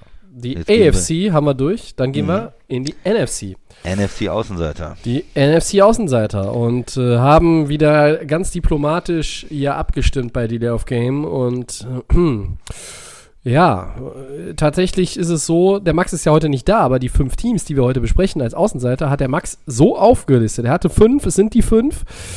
Äh, der Christian hatte noch ein sechstes Team gerne bei den Außenseitern gehabt. Das haben der Max und ich aber zu Middle of the Pack geschoben. Und ähm, ich hätte gerne äh, ein Team aus der North zu Middle of the Pack geschoben und dafür ein Team aus der West zu den Außenseitern gepackt. Aber da wurde ich überstimmt und dann kann auch der Host nichts machen. Aber schauen wir einfach mal, äh, wer die Teams so sind und quatschen ein bisschen drüber. Fangen wir an mit dem, das die schlechteste Bilanz hatte. Und das waren tatsächlich die 3-13 Washington Football Team. Das Washington 3-13 Football Team. Washington Football Team. Also eigentlich waren es ja noch die 3-13 Redskins. Deshalb dürfen wir Ja. es im Nachgang, dürfen wir es ja nochmal sagen. Ne? Damals, ne, 14, 18, als die Washington Wurstköpfe, hat der Christian Ja. sie, glaube ich, ge getauft, ähm, noch die Redskins waren. Ähm, wir haben übrigens zu, zu Washington auch noch vom, ähm, vom, vom, vom Piper haben wir auch noch einen schönen. Ähm, er hat gesagt, meine, meine eine Jungs hören den Podcast meistens gerne, meistens mit. Der größere wäre für die Washington Waschlappen als Team. Ah, das ist doch Ähm, schön. Ja, da sind wir auch wieder bei der allseits beliebten Alliteration, die Ja. ich ja auch bevorzugen würde in irgendeiner. Aber Wurstköpfe hattest du ja auch schon, also von daher geht beides. Waschlapp, vielen Dank für den Vorschlag. Wir haben es weitergeleitet, aber überraschenderweise keine Antwort erhalten. So, also Christian, 3-13, Washington Football Team. Ähm, Wo ist warum, das Problem bei warum, denen? warum sind die eigentlich Außenseiter? Die haben Ja, doch so einen guten Quarterback. genau, die sind äh, erstmal Außenseiter. Äh, letztes Jahr, da lief es nicht so mit der Offense, kann man sagen. Also die hatten da so das eine oder andere Problem. Ähm, Washington war nicht ein wirklich gutes Team offensiv. Ja, was soll man sagen? Sie haben einen Rookie Quarterback gestartet, äh, Dwayne Haskins, der äh, ja nicht gut gespielt hat letztes Jahr, der seine Probleme hatte, sich äh, einzuarbeiten in die in die NFL und der auch nicht so viel Unterstützung hat. Ähm, sie hatten einen guten ähm, ähm, Rookie, den äh, Wide Receiver ähm, Terry McLaurin. Lauren. Ja, äh, klingt irgendwie wie eine Whisky-Marke oder so, aber war richtig gut, äh, hat richtig Spaß gemacht, aber das war es dann auch. Die anderen Receiver, äh, Fragezeichen, Fragezeichen, Nullnummer. Das war es aber generell auf allen Skill Ja. Positions in der Offense auch. Tight ne? End, mh, Running Back äh, haben wir schon besprochen letztens, äh, läuft immer noch Adrian Peterson rum. Und ja, in der in der O-Line äh, gab es den Holdout ja von äh, Trent Williams, der, Mhm. der jetzt nicht mehr da ist. Äh, ja, da hast du äh, da natürlich auch eine Lücke gerissen. Du hast die ganz, hast eigentlich einen super äh, Left Tackle, der aber ähm, aufgrund der Gesundheits ähm, des Gesundheitsdisputs, sagen wir mal, äh, letztes Jahr auch gar nicht gespielt hat für die Redskins, dann hast du noch einen, die, die rechte Seite gefällt mir eigentlich noch ganz gut mit äh, Brandon Sheriff, ist ein Top Guard, der ähm, auch ja. ähm, entsprechend bezahlt wird und äh, Mo äh, Morgan Moses ist auch ein guter Right Tackle, würde ich sagen, das passt noch, aber Mitte, linke Seite wird es äh, schwierig, da haben sie noch nicht die, äh, den richtigen Nachfolger eigentlich auf Left Tackle dann gefunden. Ja, und ja, Quarter, wenn der, wenn dein Quarterback nicht gut ist und du keine Receiver hast äh, und, und Tight End auch nicht, dann wird es schwierig mit der Passing Offense in der NFL. Was, was, was soll man da weiter zu sagen? Äh, die Defense, ja, da hat man mehr Talent auf jeden Fall. Letzt, da sind jetzt die, ähm, die ganzen First-Round-Picks in der Defensive Line. Wie gesagt, ich habe es ein paar Mal angesprochen, das erinnert mich an die 49ers, die da einfach massiv Talent gesammelt haben, Mhm. wo es äh, lange Zeit auch nicht so richtig gezündet hat und dann auf einmal ähm, waren die eine dominante Defense auch mit ihrer Front. Ähm, eigentlich haben die äh, Redskins jetzt das Potenzial da in der Front mit Chase Young jetzt natürlich dem ähm, First Round Pick dieses Jahr äh, mit äh, Jonathan Allen, mit äh, Payne, mit Sweat, die alle eigentlich ein Riesentalent haben zumindest. Alles First Round Picks sind Alle First Round, 17, 18, 19, 20, immer ein First Round Pick in die D-Line. Ist keine schlechte Strategie, ja, diese ähm, in, mit, mit in der Line wird natürlich ähm, auch ein, eine Defense stark, ja. Da, wenn man da den Druck machen kann, wenn man die O-Line überpowern kann, dann ist das, ist das schon mal ein guter Anfang. Ähm, sonst haben sie in der Defense, finde ich, nicht so viel Talent. Linebacker sicherlich nicht so viel los. Ryan Kerrigan, der ein bisschen älterer Spieler ist, ist da noch. Ähm, Safety, Landon, äh, Landon Collins, den sie letztes Jahr ja ähm, als große Free Agent Ver Verpflichtung von New York geholt Mhm. haben. Vielleicht ein bisschen überbezahlt ist auch, ähm, der musste, oder man musste ihn natürlich überbezahlen, um ihn auch zu bekommen. Ja, Corner, hm, Kendall Fuller, ja. Also da äh, insgesamt ganz vorne, Line top, würde ich sagen. Junge Spieler, die sich sicherlich auch noch weiterentwickeln. Jetzt Chase Young wird bestimmt Spaß machen. Dahinter, also die müssen schon rausreißen, dann die Jungs vorne äh, für die Defense äh, der Redskins. Mhm. Tobi, was sind ja, denn so deine Gedanken? Das, äh, Das ist eigentlich genau das, was, was ich auch gesagt hätte. Die, äh, du hast ja bestimmt noch ein paar Statistiken auch zu den Redskins. ja, also du hast es ja schon angesprochen. 16,6 erzielte Punkte im Schnitt. Das ist, oh Überraschung, Platz 32 in der NFL. Wie viele Teams Ähm, haben wir da? Äh, 32, ja. Ähm, Ah, ja. richtig. Also letzter. Ähm, und und gerade bei so, bei so Sachen, was ich immer auch einen ganz netten Indikator finde, wie gut so eine Offense ist, auch dann, wenn es mal irgendwo schwieriger wird, ist die Quote, beim Third Down ein neues First Down zu erzielen. Und da kommen die Redskins auf wirklich atemberaubende 29,05 Prozent. Damit sind sie 32. gewesen. Also, ähm, die Offense ist natürlich das Riesenproblem. Ähm, wenn man jetzt mal, wenn man jetzt mal nicht irgendwie, wenn der, wenn der Quarterback nicht beim Snap unterm Center steht, kann man das Team ganz gut so skizzieren. Die, die Offense wie Defense beim Snap dem Ball am nächsten stehen, sind auch die besten Spieler der Redskins. Alles, was weiter weg ist, da wird es immer schlechter. Ja? Bei den Receivern, ja? also bei den Tight Ends, äh, ja, Ja. geht's schon los, aber bei den Receivern wird es auch noch mal schlechter. Ähm, dann in der Defense, gerade die Corner. Secondary, wird es auch immer schlechter. Landon Collins, völlig überbezahlt, hast du schon gesagt. Also dieses vielleicht kannst du streichen, der ist überbezahlt. der ist ja kein schlechter Safety, um Gottes Willen. Aber ähm, das ist halt dieses Problem. Du musst irgendwo, um den Spieler dann vom Free Agent Market runterzuzerren und zu sagen, so. Kommst du zu den Redskins, jetzt- wir sind erfolgreich. Jetzt hier diese, diese Tür, die dieses ähm, Weinrot, gelb-weiße äh, Logo irgendwie hat und da gehst du jetzt durch und du gehst jetzt nicht dahin oder dahin, durch die blaue Tür, die grüne Tür, äh, was auch immer. So, und dann musst du den natürlich zuschmeißen mit Dollars. Und das haben sie gemacht. Und hat sich das gelohnt? Nein, bisher nicht. Lohnt sich das noch irgendwie im, im Nachgang, jetzt im zweiten Jahr, dass er in Washington spielt? Vielleicht. Aber trotzdem wird immer unterm Strich für mich bleiben, Landon Collins, zu viel Kohle. Ähm, ich weiß jetzt nicht, wo man den Optimismus herziehen soll. Also, wir haben ja jetzt schon viel über Washington gesprochen, so viel wie noch keiner anderen Offseason, seit wir diesen Podcast äh, ins Leben gerufen haben. Woran liegt das? Weil halt viel Negatives passiert. Ähm, wir haben Ja gut, sie haben einen neuen Coach. Sie haben Ron äh, Rivera jetzt. der jetzt auch noch eine Krebsdiagnose bekommen hat. Das ist dann die nächste schlechte Nachricht aus Washington gewesen. Äh, die, die einzig positive war ja eigentlich jetzt in der Vergangenheit, dass Alex Smith nach 21 Monaten Leidenszeit wieder auf den Trainingsplatz zurückkehrt. Ähm, aber mit dem reißt du jetzt das Ruder nicht rum. Ne? Äh, ich bin sehr gespannt, wie sich dieses Team jetzt unter dem neuen Coach entwickeln wird. Als Defensive Coordinator ist Jack Del Rio jetzt mit dabei. Der, Wollte kann, sagen, der gut. kann eine Defense entwickeln. ja. Ähm, Und- ja, Und falls äh, Rivera doch mal wegen seiner äh, Erkrankung ausfällt, genau. hast er- du halt jemanden, Erfahrung, hast du halt jemanden, der Erfahrung hat, der auch schon mal Mhm. Headcoach war, der das auch zur Not mal Ja, ja. übernehmen kann. Ähm, das finde ich schon ganz gut. Also, Ja, ich finde die, äh, das Prunkstück ist die D-Line, keine Frage. Ähm, da können wir beide uns jetzt auch quasi schon unseren Schlüsselspieler raussuchen in der Defense. Ähm, Hm. äh, wer möchtest du Chase Young nehmen oder soll ich ihn nehmen? Nee, nimm du ihn. ich nehme nehm Chase Young, so viele Vorschusslorbeeren, der muss liefern vom ersten Snap an.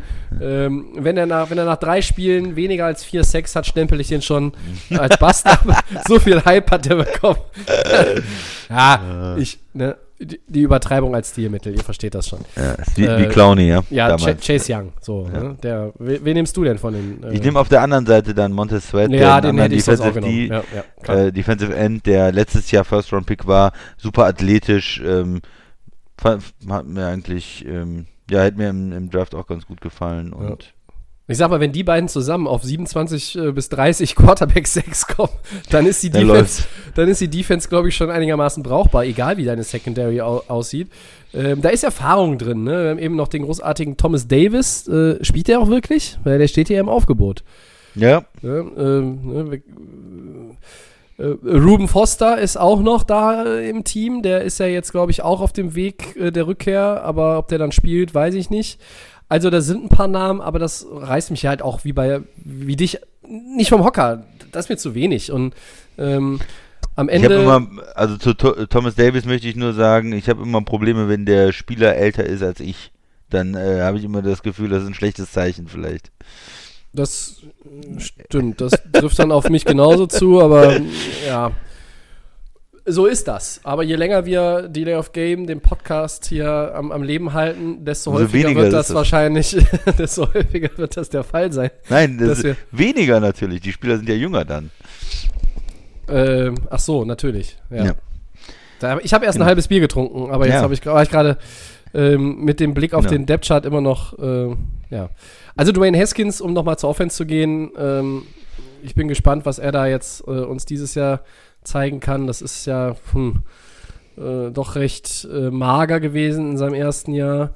Natürlich ist es auch schwierig in einem Team wie Washington oder war es schwierig in einem Team wie Washington, so wie es letztes Jahr zusammengestellt war, Ja. dann auch ähm, da irgendwo schon schnell Fuß zu fassen. Du musst dann einem Rookie gerade in dieser Umgebung ein bisschen Zeit geben. Ähm, wir reden auch häufiger davon in den letzten Monaten, dass halt die Quarterbacks, die jetzt so ins dritte Jahr gehen, Josh Allen, Sam Darnold, Baker Mayfield, dass wir von denen jetzt irgendwo den nächsten Step erwarten. Und bei Haskins, der geht ins zweite Jahr. Vielleicht ist da noch so ein bisschen Welpenschutz in Anführungszeichen, aber hm, First Round Pick, Quarterback, das ist unterm Strich der Gleichung immer, muss was bringen. Ja, also äh, Haskins, mal schauen, was da im zweiten Jahr geht. Ähm, Christian, dein Schlüsselspieler in der Offense bei Washington, wer wird es sein oder wer ist es? Ja, da sind nicht so viele da. Wenn ich jetzt nicht äh, Dwayne Haskins nehme, äh, wird es schwierig. Ich möchte ein, ein, ein, eine Person vielleicht noch rausheben. Äh, ich bin ja auch ein Freund gewesen letztes Jahr von Kyle Allen, der ja Quarterback äh, in äh, bei der ist neu dabei. Ja, ja, richtig. Mhm. Ähm, Alex Smith, vielleicht ähm, ist die Frage, wie er wieder reinkommt. Vielleicht geht er nochmal zu einem anderen Team, hatten wir schon besprochen. Und Haskins, vielleicht der, der neuer Coach und so weiter. Vielleicht kriegt auch Kyle Allen mal eine Chance am Ende der Saison oder nächste Saison. Ähm, alle sagen, es ist einer der schlechteren Quarterbacks der Liga. Ich fand ihn letztes Jahr in äh, Carolina eigentlich nicht so schlecht, aber den kann ich jetzt nicht als Schlüsselspieler nehmen, weil er wird diese Saison ja nicht die Rolle spielen. Ja. Und äh, ja, dann gehe ich mit, mit Dwayne Haskins. Tut mir leid, also der muss sich einfach steigern, ähm, Mhm. sonst fallen mir nicht so viele Spieler ein in der Offense. Hast du jemand anderes, Tobi? Ähm, ich gehe jetzt mal mit dem Left Guard hier, mit Wes Schweitzer, der kommt aus Atlanta. Ähm, und der muss, der ist auch ein erfahrener Mann eigentlich und der muss natürlich jetzt hier ähm, dann in der Line auch zeigen, ähm, ja, dass er, dass er ein Leader sein kann. Eine Line, wo man, ja, die ist jetzt nicht grottenschlecht, haben wir eben gesagt, aber ist jetzt auch nicht über, übertrieben gut. Trotzdem ist halt die Offensive Line in Washington das beste Stück in der Offense, eben weil auf den Skill Positions so wenig Talent da ist. Und vielleicht kann man da irgendwie was entwickeln. Scott Turner ist der Offensive Coordinator. Ähm, ich bin gespannt. Ähm, übrigens ist mir jetzt auch nochmal eingefallen, warum ich eben gesagt habe, äh, wir werden, ne, also wir werden ja übrigens immer jünger oder wir bleiben ja immer gleich alt, deshalb werden die Spieler immer älter als wir. Mhm. Äh, Klingt nicht Podcast, Podcast, Podcast hält uns jung. Das Bier hält uns jung Klingt, und äh, äh, deshalb war das wohl mein Gedanke. Aber Mhm. gut, äh, schieben wir das beiseite. Das führt zu nichts Gutem. Ähm, das Startprogramm von Washington habe ich euch allen noch vorenthalten. Es geht los mit einem Heimspiel gegen die Eagles. Dann geht es zu den Cardinals, dann geht es zu den Browns und dann geht es zu Hause gegen Baltimore.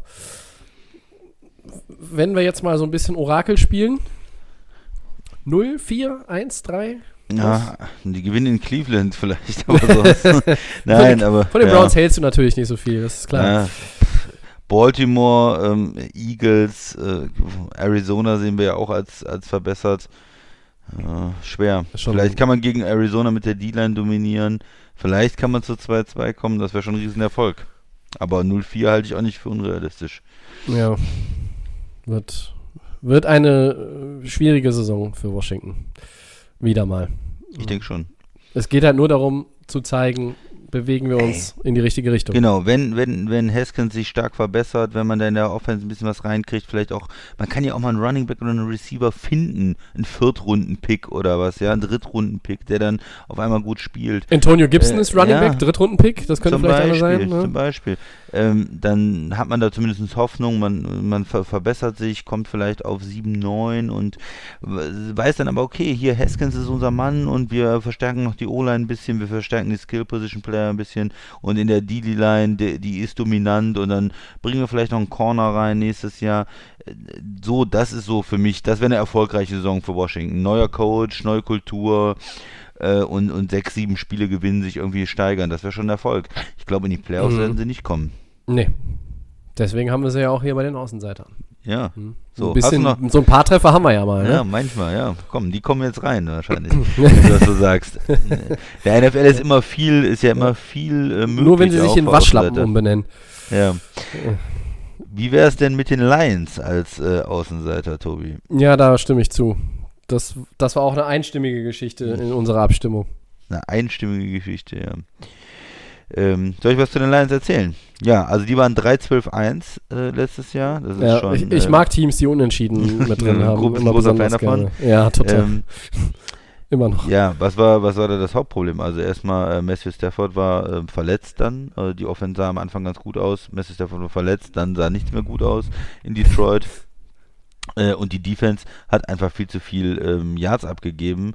Ähm, das schlechteste Team gegen den Pass, 280 Yards gegen 284 Yards gegen den Pass abgegeben, ähm, 400 Yards insgesamt, äh, 31. der Liga. Das ist ein bisschen viel, sie auch- 400 Yards in, insgesamt, oder? So im Bitte? Schnitt. 400 Yards im Schnitt ist ein bisschen viel, Das oder? ist ein bisschen, ein bisschen viel, ja, das sage ich Ja. ja.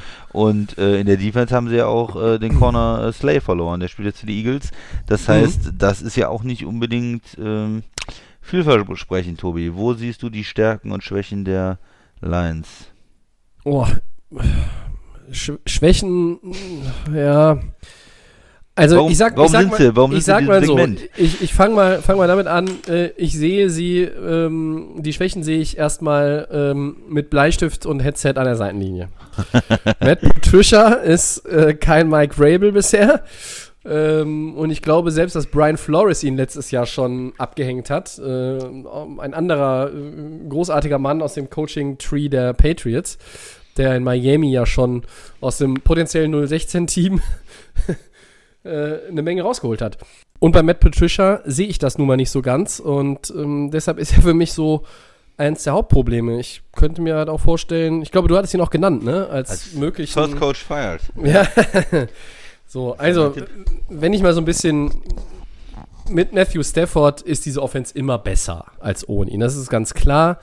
Man hat jetzt für den Fall, dass er verletzt ist, ähm, Chase Daniel auch als Backup geholt. Das ist ja, glaube ich, der bestbezahlte Backup der NFL. Seit zehn Jahren auch. Seit zehn Jahren noch.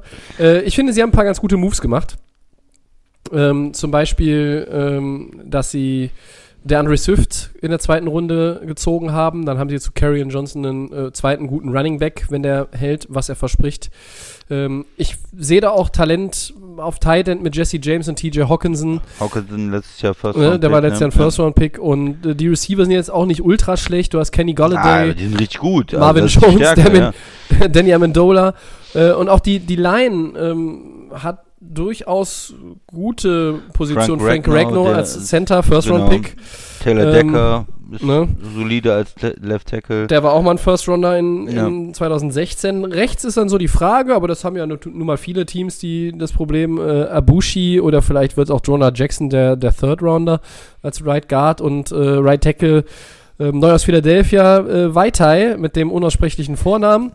Äh, Halapulivati, glaube ich, ist der Vorname, wenn ich das Ja. richtig habe. Ähm, der ist jetzt auch nicht grottenschlecht, aber insgesamt. Eher ein das Swing ist ja, Tackle so, ne? ja, Starter, linke Seite ist okay, Center ist gut. Ähm, die Offense ist nicht schlecht. Und mit Matthew Stafford wird sie funktionieren. Ja. Da mache ich mir eigentlich gar keine Sorgen. Ähm, wir haben natürlich, das ist schon angesprochen, ähm, eben die Defense. Und ähm, ja, da sind halt Leute vom Namen her, wo ich sage, die müssten doch für etwas mehr gut sein als Platz 31 oder 32, wenn wir nur gegen den Pass gehen. Ähm, Danny Shelton, ja, kommt jetzt dazu. Wir haben ja eben schon gesagt, Darius Slay ist weg. Danny Shelton kommt dazu, der, der Defensive Tackle. Da äh, Trey Flowers hat man eine Menge Geld bezahlt. Jamie Collins kommt ja aus New England. Also das ist so ein bisschen die New England Resterampe jetzt da in der Defense. Dann hast du mit Jared Davis Herman, noch der einen- Safety ist auch von New England noch, um das abzuschließen, ja. Äh, äh, wen meinst du? Herman, der Safety ist auch Achso, ja, äh, Duran Harmon, der Safety. Und dann haben wir noch äh, natürlich einen First Runner mit Jared Davis auf Linebacker.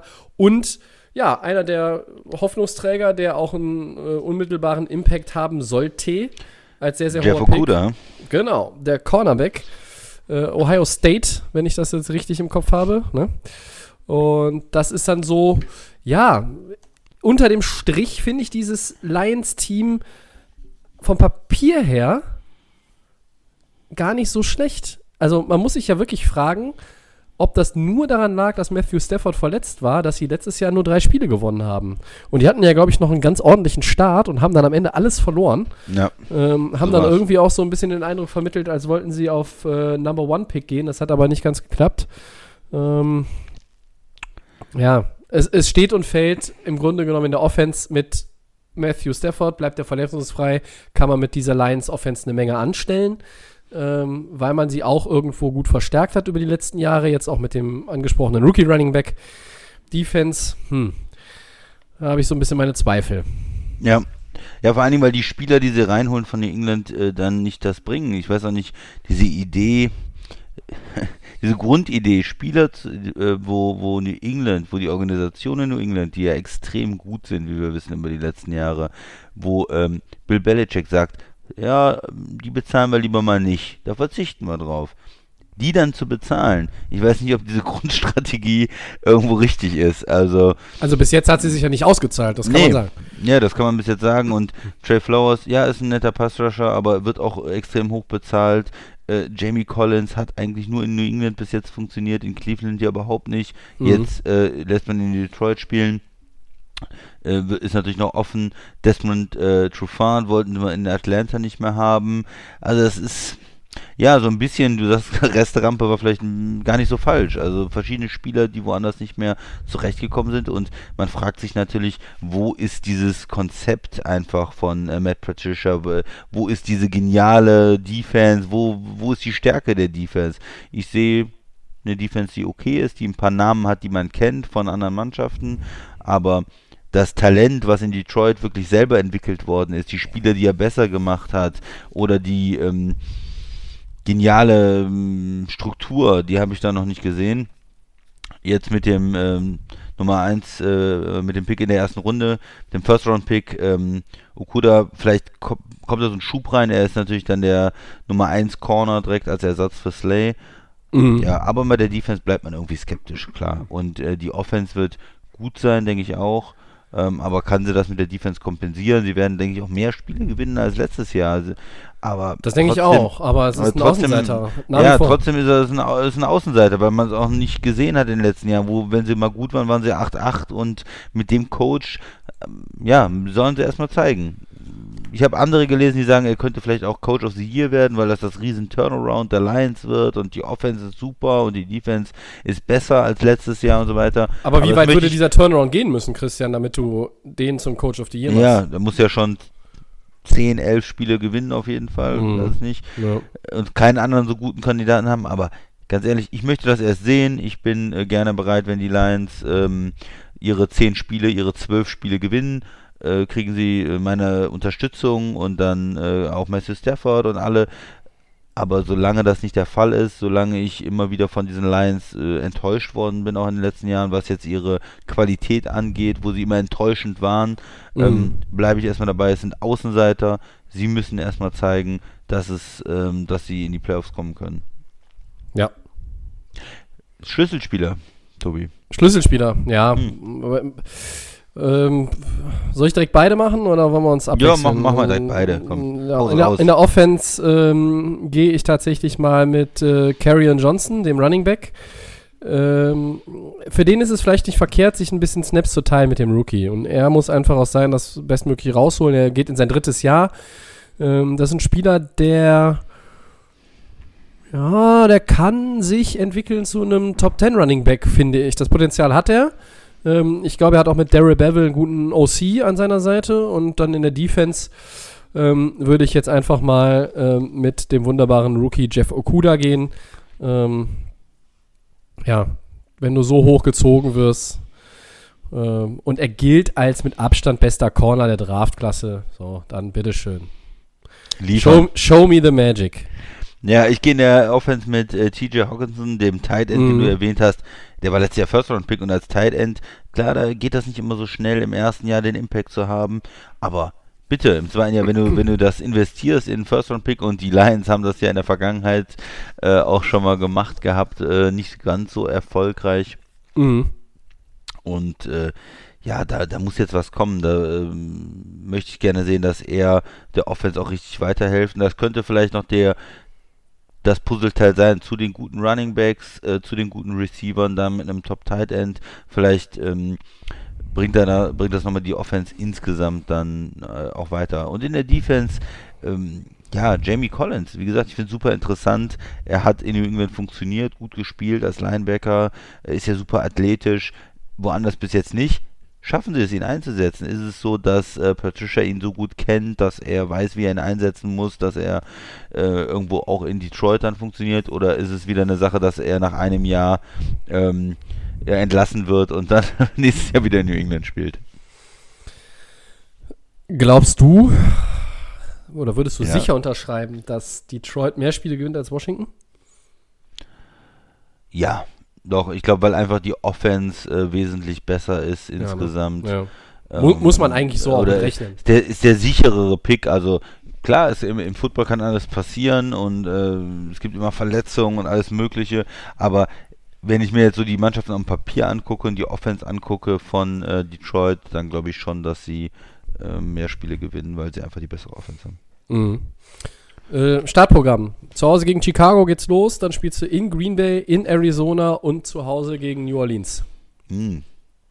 Also wir Ja. müssen natürlich jetzt immer auch sagen, auswärts ist es äh, schwieriger als zu Hause, auch wenn da keine gegnerischen Zuschauer sind. Ja, du hast die Reise ausbuhen, natürlich, ne? du, Ja. musst, du, du musst dahin, ähm, die Strapazen dahin zu kommen, es ist nicht dein Stadion, es ist nicht dein, äh, ist schon, schon ein bisschen was anderes, aber es ist natürlich nicht so äh, stark wie sonst, äh, wenn man jetzt in New Orleans spielt in Woche 4, wo man sonst äh, da im Dom unterwegs wäre, aber, äh, oder sie spielen ja zu Hause gegen New Orleans, aber ne, wenn, man, wenn man New Orleans zum Beispiel als Heimvorteil Mhm. hätte, ähm, in Green Bay, in Arizona, gegen New Orleans, das sind drei schwere Spiele. Gegen Chicago hm, können sie vielleicht was machen, aber ja, da müssen sie schon vielleicht auch mal, um, um die Saison richtig Gas zu geben, ein Zeichen setzen. Woche 2 in Green Bay gewinnen und sagen, hey, wir sind hier die Lions, wir wollen dieses Jahr mal die Division gewinnen. Das wäre mal so ein Zeichen. Ähm, wenn sie da in Woche 2, 3, 4 verlieren, dann kommen sie da ja eher in ihre typischen ähm, typische Saison rein. Also für die Lions-Fans, ich würde mir mal das Woche 2 Spiel in Green Bay markieren, wenn man das gewinnen kann.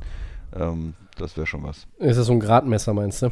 Finde ich so ein bisschen. Äh, Ja. In diesen ersten vier Spielen, äh, Divisionsspiele sind ja immer besonders wichtig. Und wenn man da äh, zum Beispiel gegen Chicago gewinnt, in Green Bay gewinnt, auf einmal 2-0 ist, auch wenn man dann vielleicht gegen New Orleans verliert, aber dann hat man schon mal gezeigt, hier, wir wollen was reißen in der Division, wir können was.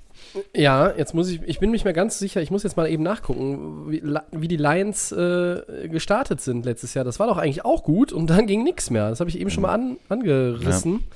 Ähm, Die waren 3 3-1-1 oder sowas, vielleicht zum Start.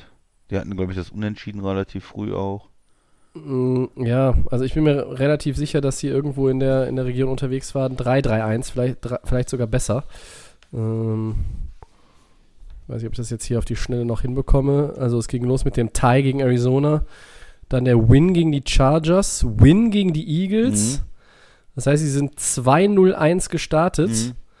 Und dann gab es noch in Woche 8 einen Sieg über die Giants und das war's. Also Okay, ja, gut, Ähm, dann war es ein bisschen später, waren sie 2 Ne, ja. 2-0-1, okay. Also der, aber der Start war ja auch letztes Jahr nicht so äh, mega kacke Ja. und da musst du jetzt einfach gucken, ähm, dass du das wieder hinbekommst und dann auch am Ball bleibst. Ne? Also was auch immer da letztes Jahr schiefgegangen ist. Ja, ich weiß, Matthew Stafford war verletzt, okay. Aber ähm, du hast ja äh, in allen Phasen des Spiels ein katastrophales Bild abgegeben und das darf halt nicht wieder passieren, ähm, denn letztlich ist dafür dann auch einfach der Headcoach verantwortlich. Der muss da den Laden auch zusammenhalten und ähm, Matt Patricia hat ein ganz wichtiges Jahr vor sich. Ähm, ich lehne mich jetzt mal aus dem Fenster und sage, wenn das schief geht und der wird da rausgeschmissen, ich glaube, Headcoach wird der nirgendwo anders mehr. Der Ja. arbeitet danach nur noch als Koordinator. Das haben wir immer wieder gesehen äh, bei Leuten, die da sich dann vielleicht auch ein, zwei Jahre gehalten haben. Aber dann war irgendwo Ende und dann musst du gucken, ähm, dass du als Koordinator irgendwo unterkommst, weil deine Head- Headcoaching-Möglichkeiten, die ja, sind dann einfach weg. Gut. Gehen wir zum nächsten Team. Ja, drei Ja. haben wir noch bei unseren Außenseitern. Ja, die Giants. Die waren 4-12.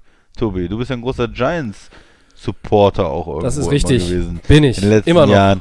Und Immer ich hatte noch. dir eine Zeit lang gesagt, die O-Line ist schlecht und das schaffen sie nicht und so. Und Ja. ich glaube, letztes Jahr habe ich dir gesagt, die Defense ist schlecht. Ja, Da ist äh, nichts los.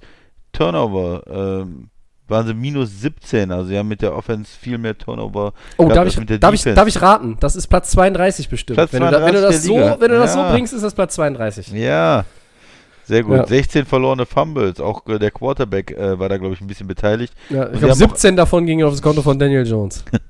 28 Punkte zugelassen. Äh, das ist zu viel. Äh, das war Platz 30 diesmal mal. Nicht Ui. 32, aber Platz 30. Hast du, Ähm, hast du auch eine gute Statistik für die, von den Giants? Nee, nö, da habe ich Okay.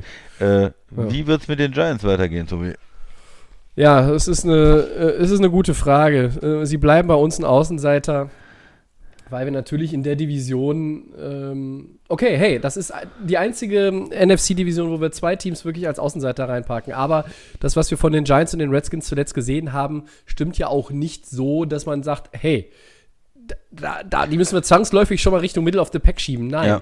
Äh, vielleicht können wir nächstes Jahr einen von den beiden mal in eine andere Richtung schieben. Aber dieses Jahr sehen wir das nicht. Auch das war äh, von uns einstimmig eine 3 zu 0 Abstimmung, dass die hier äh, und heute in dieser Episode und in diesem Teil unserer Season Preview unterkommen.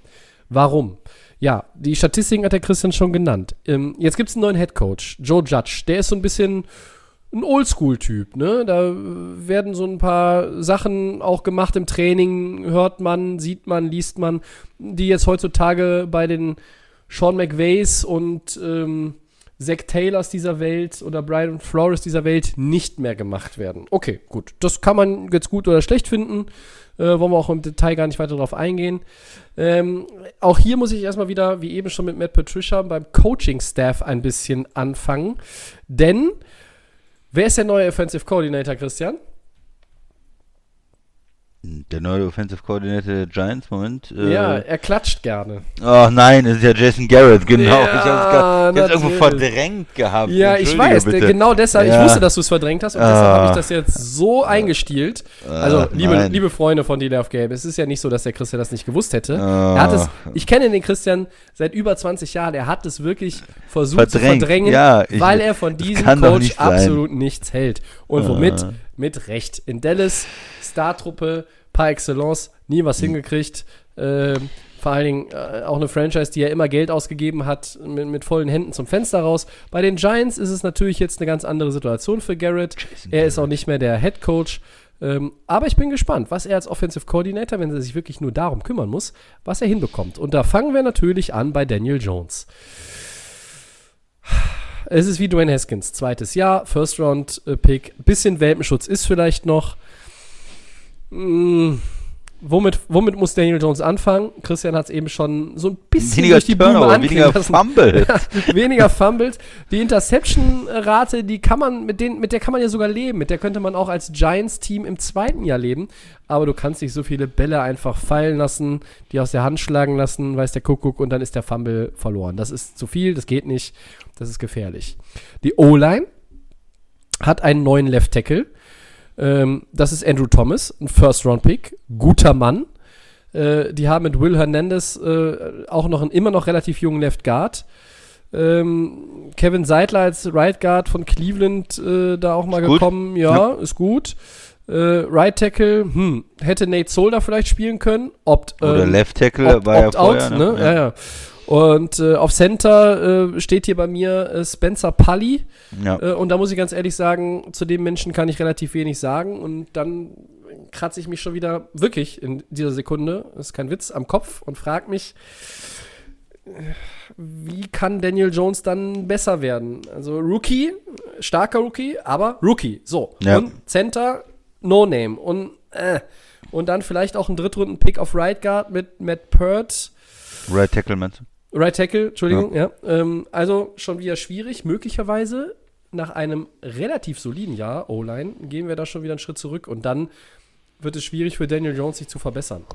Alles, was um ihn herum ist, ist ja absolut brauchbar. Ne? Also Golden Tate, Darius Slayton, mit dem er eine ganz gute Chemie sogar hat, Sterling Shepard, Corey Coleman, das sind alles Receiver, die reißen dich jetzt nicht vom Hocker, aber es ist doch nicht der schlechteste Receiving Core. Und du Ja. hast natürlich Saquon Barkley, einen der Top 3, Top 4, Top 5, je nachdem, wie man gerade gelaunt ist, Running Backs der NFL.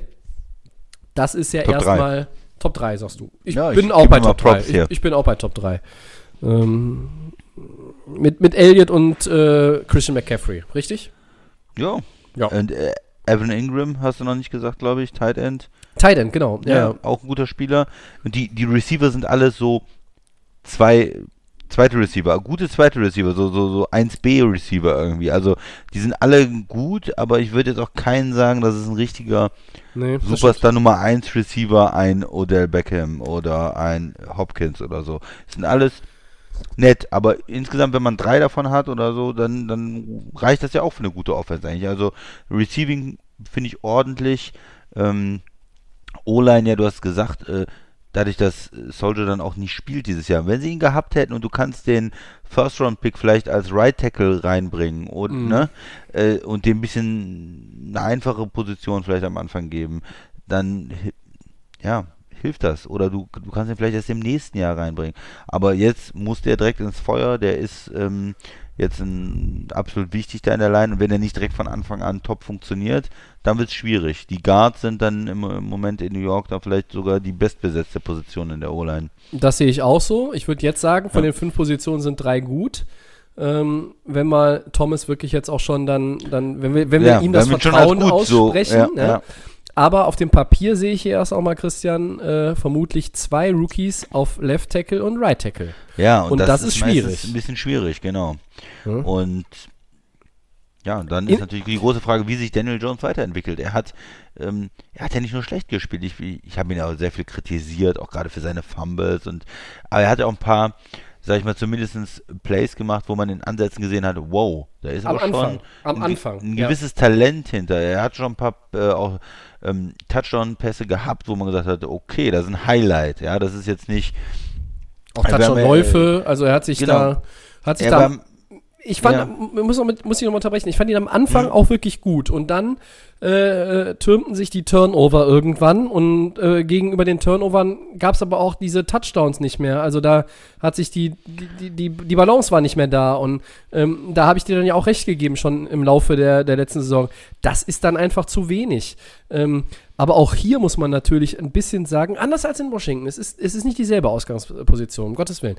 Aber du hast schon auch einen Rookie, der in eine, ha, ja, das ist keine gewachsene Offense da drumherum. Also es ist ja, es ist ja nicht so, ich sag jetzt mal, wie du kommst als Rookie Quarterback nach Dallas oder oder wie auch ein Brissett letztes Jahr in die, nachdem Luck, übrigens, ich glaube gestern oder heute auf den Tag genau ein Jahr in Rente, schöne Grüße, Andrew Luck, ähm, der kam dann in diese gute, eigentlich eingespielte Colts-Offense rein. Mhm. Und dann hast du sie ja auch neulich gelobt und hast gesagt, hey, die haben dafür eigentlich noch relativ viel aus der Saison gemacht. Ja. Mit sieben, neun oder was es war. Und ähm, Daniel Jones kam da auch in eine etwas schwierige Grundsituation, finde ich mal. Was mir auffällt, so ein bisschen beim Blick auf die Offense, die Giants haben das Team so ein bisschen gebaut oder wollen das Team vielleicht auch so ein bisschen aufbauen in eine Richtung, wie sie schon mal, wie sie schon mal waren. Ne? Also dieser, dieser Super Bowl Run, äh, bevor es Eli Manning gab, mit Kerry Collins oder dann auch, auch mit Eli meinetwegen. Äh, Run Heavy Offense, das geht mit Mhm. Saquon Barkley natürlich gut. Mit einer guten O-Line, da sind sie irgendwie jetzt seit drei Jahren am Basteln. Und dann brauchst du vielleicht nicht die absoluten Top First-Tier-Receiver. Mhm. Ähm, aber diese Giants-Teams, von denen ich jetzt natürlich auch hier gerade rede, was hatten die allesamt, gute Christian? Defense, guten Pass Rush. Und das, ist, Fall. und das ist die Überleitung, bitteschön. Ja. Defense. Ja, das ist. äh, Ich wollte einen Satz noch zu Daniel Jones sagen. Ah, also okay. auch, trotz der Ja. guten Überleitung. Scheiße, Äh, scheiße, ja, war zu früh. nein, das- Mist. ähm, er, er, er hatte für mich diese höhere Varianz auch einfach, wenn wir ihn mit Haskins vergleichen, der war immer so, hm, naja, und bei, bei Daniel Jones waren diese großartigen Plays mehr auch drin und dann diese Turnover, diese Fumbles mehr auch ähm, diese Probleme. Also das war einfach so eine größere Varianz bei ihm im Spiel. Mhm. Ich bin immer noch kritisch, aber er hat zumindest ähm, ein gewisses Potenzial gezeigt. Vielleicht reicht das ja für die Giants-Fans, da sich dran hochzuziehen so ein bisschen. Sonst hast Zur du ja immer noch Defense. Colt McCoy äh, in der Hinterhand. Ja, ich glaube, das reicht nicht. ähm, zur Defense, ja, was haben sie da gemacht? Sie haben äh, Leonard Williams äh, von den Jets ja, rübergeholt. Ähm, eigentlich ein talentierter Defensive End, ein ähm, hoher Draft-Pick ja auch gewesen. Und haben ihn Und- mit dem Franchise-Tag belegt. dann hat er nicht so viel gemacht und haben dann gesagt, ja okay, wir haben aber einen Draft-Pick abgegeben, wir müssen Franchise-Tag äh, drauf äh, packen. Ist für mich nicht so ganz klar. Hat er bis jetzt nicht gezeigt, dass er es eigentlich verdient hat, äh, Franchise-Tag, und hat noch nicht so die Leistung gebracht. Bin Mhm. ich gespannt, ob er sich steigern kann jetzt in seinem in, in diesem Jahr und dann auch die große Kohle ab, abgreifen kann danach. Mhm. Dexter Lawrence, ein First-Round-Pick, den sie da ähm, in der Line haben, wo man sich schon gefragt hat, okay, ist ein guter Spieler, ein netter Spieler, aber ist die, ähm, kann er, die, äh, sag ich mal, diesen Draft-Pick auch irgendwo zurückzahlen? Ist er gefährlich genug gegenüber dem Quarterback? Oder ist er eher so ein Spieler, der ganz gut gegen den Run ist?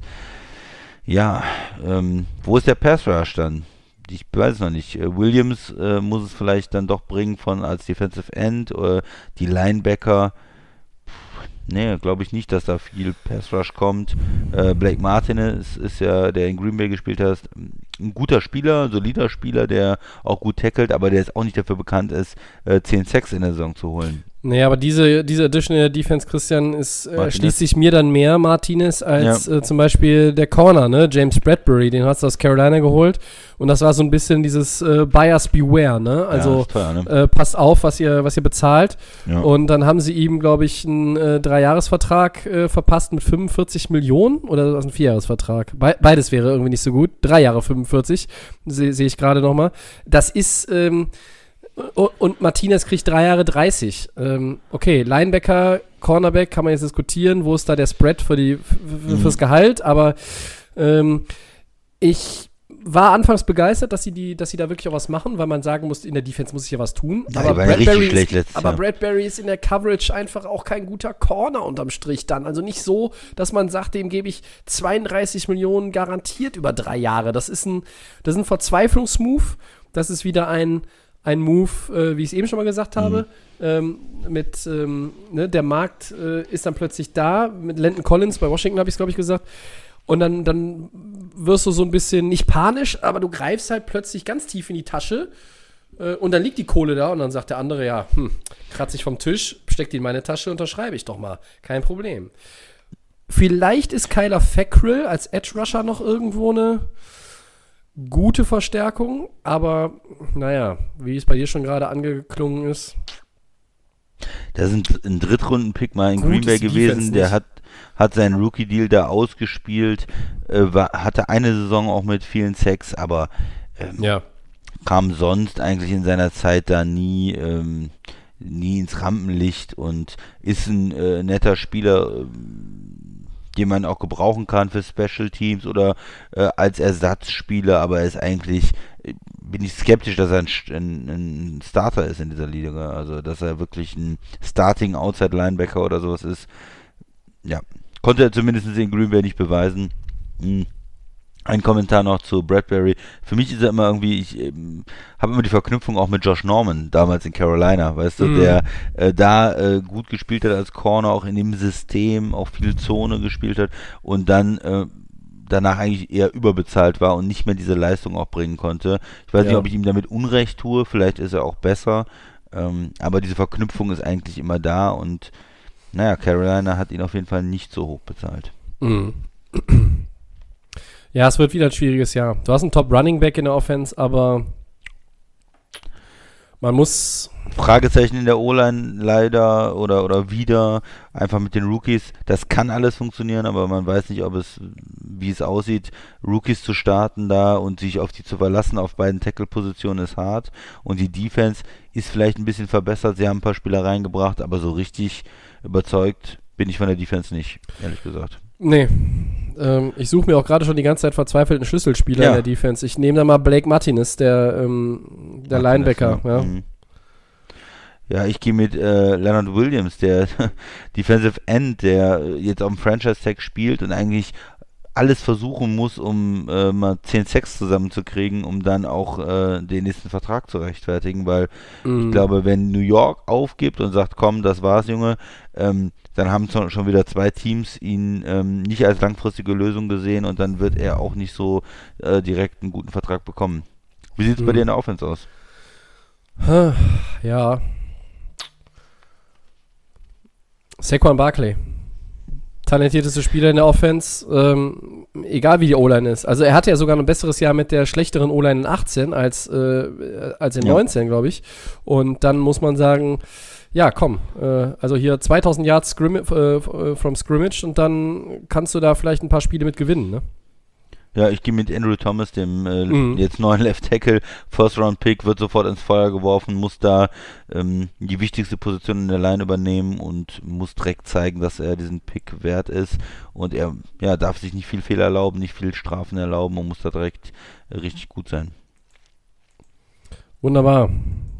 Dann haben wir noch das Startprogramm der Giants. Zu Hause Ja. gegen Pittsburgh, in Chicago, zu Hause gegen San Francisco und dann bei den LA Rams. Hm. Auch nicht so leicht. Nee, also, sieht irgendwie nicht so gut aus auf dem Papier. äh, ja.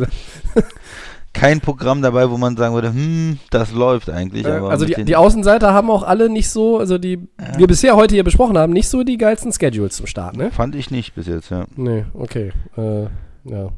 Ich würde jetzt gerne sagen, äh, dass sie eins gewinnen, aber ich bin mir da nicht so ganz sicher. Das, Also eins, eins können sie gewinnen. ja. Eins der Auswärtsspiele, sage ich, gewinnen sie. In Chicago oder bei den Rams. Gut, das nächste Team. Da bin ich noch pessimistischer. Echt? Ja. Und du siehst du noch schlechter als die Giants. Da sind diese, die, die sind, glaube ich, das ist eins der Teams, die ich schlechter sehe als letztes Jahr. Die haben nur fünf Spiele letztes Jahr gewonnen. Okay.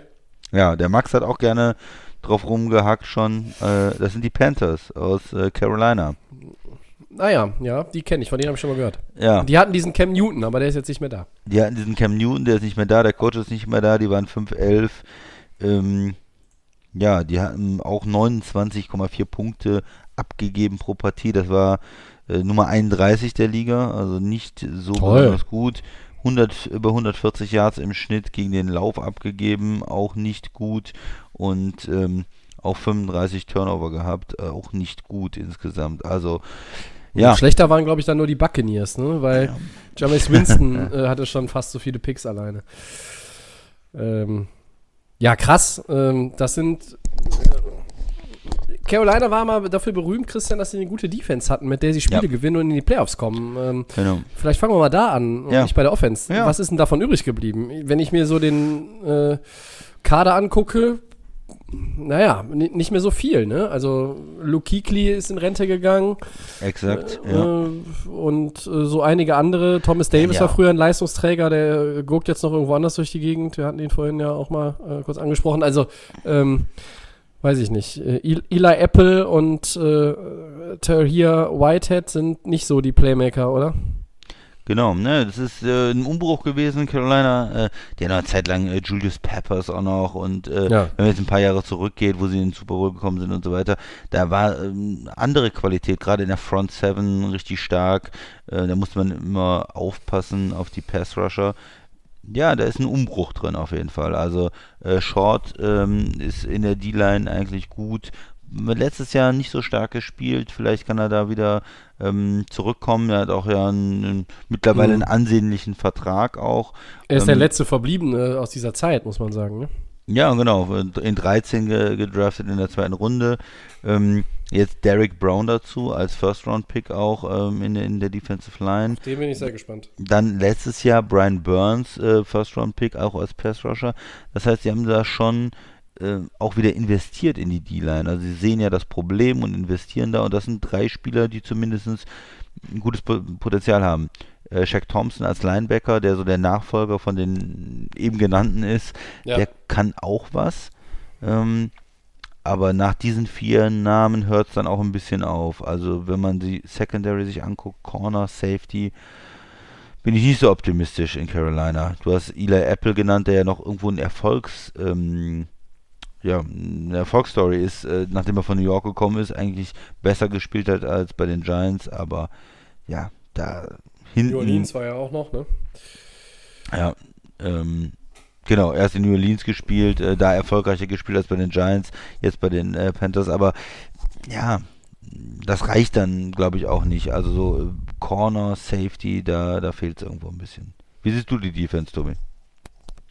Ich sehe die Defense ähm, auch kritisch, obwohl da, ich, ich sehe den Plan, den die äh, verfolgen, behaupte ich jetzt mal. Ähm, wir haben jetzt eben vergessen, Yetur Grossmatos, der war auch bei einigen im Mockdraft als First-Round-Pick, das ist ein Second-Round-Pick, das ist als Defensive End, dann mit Derek Brown, dem First-Round-Pick, mit Kevin Short, äh, dann Burns, Thompson, da kannst du vorne schon ein bisschen Alarm machen, ne, in der Front Seven. Die, die gefällt mir letztlich auch. Und dann hast du Dante Jackson, einen Second Rounder aus 2018 auf Cornerback. Du hast einen Second Rounder mit Jeremy Chin als ähm, Strong Safety. Trey Boston hat als Free Safety Erfahrung und auch Eli Apple hat als anderer äh, Cornerback dann noch ein bisschen mehr Erfahrung als der eben angesprochene Dante Jackson. Also das heißt, die Defense ist im Umbruch und dieser Umbruch könnte schon dafür sorgen, dass sich die Defense jetzt in 2020 verbessert. Das traue ich dem Team zu. Ich traue aber letztlich dem Team nicht zu, äh, viel mehr als diese 5-11. Du bist sogar skeptisch, ähm, was, was das anbelangt. Ich sehe sie so bei 6-10 vielleicht, wenn es gut läuft. Ähm, für mich ist entscheidend auch hier der Head Coach Matt Rule. Welche Kultur kann er da etablieren in kurzer Zeit? Ähm, mit Teddy Bridgewater haben wir einen neuen Quarterback ähm, der jetzt in New Orleans sich durch diesen wirklich guten Stint während der Verletzung von Drew Brees da in eine Position gebracht hat, nochmal ähm, irgendwo neu anzufangen und einen neuen Vertrag zu bekommen. Und ähnlich wie bei den Giants hast du hier einen überragenden Running Back, Christian McCaffrey. Ja. Ähm, mal schauen, wie schwer die Taschen wirklich sind oder ob er das Kleingeld in Scheine gewechselt hat. Ähm, dann ist er vielleicht weiterhin schnell unterwegs. Und die brauchen den natürlich in der Offense, ne? weil Bridgewater wir mögen ihn alle, aber er ist jetzt auch nicht der, der Star-Quarterback, ne? Du kannst mit Ist ihm. kein Cam Newton. Nee, du kannst mit ihm natürlich irgendwo so auch den Game Manager äh, geben. Russell Okung kommt dazu in der Line. Äh, Matt Parody, der, der Center, ja. Das ist gut. ja bei Aber- Okung war jetzt aber neulich auch schon wieder so ein bisschen in Zweifel, ne? Wie, wie fit ist der? Ja. Ja, bei den Receivern DJ Moore, Robbie Anderson, das ist jetzt für mich Seth Roberts, Pharaoh Cooper, ja, vielleicht so ein bisschen ähnlich wie bei den Giants. Ich würde sie einen Tick darunter ansiedeln, Mhm. ehrlich gesagt, aber so ähnlich. Es sind ein paar ganz gute Leute, die man als Nummer 2 Receiver ansehen kann, aber es ist jetzt kein richtiger Playmaker. Das ist dann auch DJ Moore als First-Round-Pick ist für mich keiner, der der Go-To-Guy ist, dem man jetzt irgendwo 10 Touchdowns und 1200 Yards zutraut. Ähm, das sehe ich nicht. Ähm, Ja, und Ich- ich. Offense auch hat überall Lücken, ehrlich gesagt. Ja, Ne? genau. Es ist mit Running Back nicht so schlecht, aber die Line ist okay, aber auch nicht richtig gut und hat auch einige Lücken, wie du gesagt hast. Und auch bei den äh, Receivern auch so der Fit. Robbie Anderson ist dieser ähm, dieser schnelle Mann, der die weiten Pässe haben will, passt aber eigentlich nicht zu Teddy Bridgewater, der eher konservativ spielt. Ja, ähm, ja Curtis Sam Samuel ist auch ganz gut als Receiver. Also die, Re ja, ist irgendwo so in der Mitte alles, so in der Offense, aber ja, bei der Defense habe ich viele Fragezeichen und auch ob, ganz ehrlich, ob Bridgewater das, was er letztes Jahr in New Orleans gespielt hat, das war natürlich in einer Truppe, die ein Riesentalent hat, äh, von der O-Line, von den Skill-Position-Playern, von der Defense, ähm, in einem neuen System. Bin ich skeptisch, dass er genauso gut spielen kann und ja, irgendwie fehlen mir auch die Spieler, die so den absoluten Unterschied machen. Und auch bei McCaffrey bin ich ein bisschen skeptisch, ob er das Jahr wiederholen kann. Das ist selten, dass man auch komplett verletzungsfrei ist als Running Back und dass man so ein Jahr spielt. Und ja, er kann das, er hat das Talent dafür, aber äh, ich kann mir auch vorstellen, dass es bei Carolina nicht so richtig läuft und dass die eine schwierige Saison spielen. Ich sehe die Defense unterm Strich besser als die Offense, äh, bin ich ganz ehrlich. Mhm. Obwohl da Christian McCaffrey rumläuft, weil ich glaube, dass das, wenn's, wenn es funktioniert, dann, dann geht das in die richtige Richtung. Ähm, zumindest auch mittelfristig, ja. Mit den ganzen jungen Leuten. Da könnte, da könnte wirklich was entstehen, aber ja, alles noch so unter Vorbehalt. Und ähm, dann kommt einfach dazu, dass man da in einer Division ist, äh, der NFC South. ja. Die ist brutal stark und deshalb müssen wir hier auch die Panthers jetzt auf die, ähm, auf die Liste setzen, ja. ähm, was die Außenseiter äh, an, anbelangt. Du fängst an mit dem Heimspiel gegen die Raiders, ähm, dann spielst du bei den Buccaneers und bei den Chargers und dann zu Hause gegen Arizona. Und wir stellen übrigens fest, dass, dass hier fast alle Außenseiter von uns gegen Arizona spielen in den ersten vier Wochen. Ähm, und, und die scheinen ja auch einen Schritt nach vorne zu machen. Also so ein 2-2-Start äh, kann man vielleicht da irgendwo hinbringen, aber den brauchst du dann auch schon, damit du ernsthaft auch daran glauben kannst, dass du dich, ähm, ja, von diesen fünf Siegen in 2019 auf sechs oder sieben verbesserst. Ich glaube, die Ceiling gibt nicht mehr her. Also ähm, ich sehe die Panthers nicht bei 8-8, beim besten Willen nicht. Äh, und deshalb sind sie auf jeden Fall ein Außenseiter. Schlüsselspieler, Tobi. Oh, ja, äh, hu, hm, hm. Ich habe immer so, die- so die Sorge, dass ich, dass ich den wegnehme, den Ja, du auch hast. nichts, hau aber ähm, ich gehe jetzt hier tatsächlich mal mit DJ Moore, äh, dem Receiver in der Offense, First Round Pick 2018. Ähm, er ist jetzt auch kein, von der Statur her kein DeAndre Hopkins oder Michael Thomas. Ähm, aber vielleicht kann Teddy Bridgewater mit ihm da irgendwo eine Chemie entwickeln, ähm, dass man auch dafür für wirklich kontinuierlich effektives Passspiel sorgt, weil nur mit Christian McCaffrey, dann bist du eindimensional und das kannst du nicht gebrauchen, nicht wenn du so ein Team hast, das sich erst entwickeln muss mit einem neuen Headcoach. Ähm, da bist du viel zu leicht auszurechnen und die gegnerischen Defenses lachen sich schlapp und in der Defense ähm, ach, ich gehe heute gerne irgendwie mit den Rookies, gehe ich mit Derek Brown, ne? Mhm. First Rounder in der Line. Der muss was leisten. Ich nehme in der Defense äh, Brian Burns, der Mhm. Pass-Rusher. Ich habe ähm, hohe Hoffnung für ihn, dass äh, er sich weiter steigern kann und Ja, äh, dass man den Namen auch ähm, ja, hört und in der Liga, dass man ihn als äh, Top-Pass-Rusher ansieht, äh, dass Mhm. er da was reißen kann für die Panthers.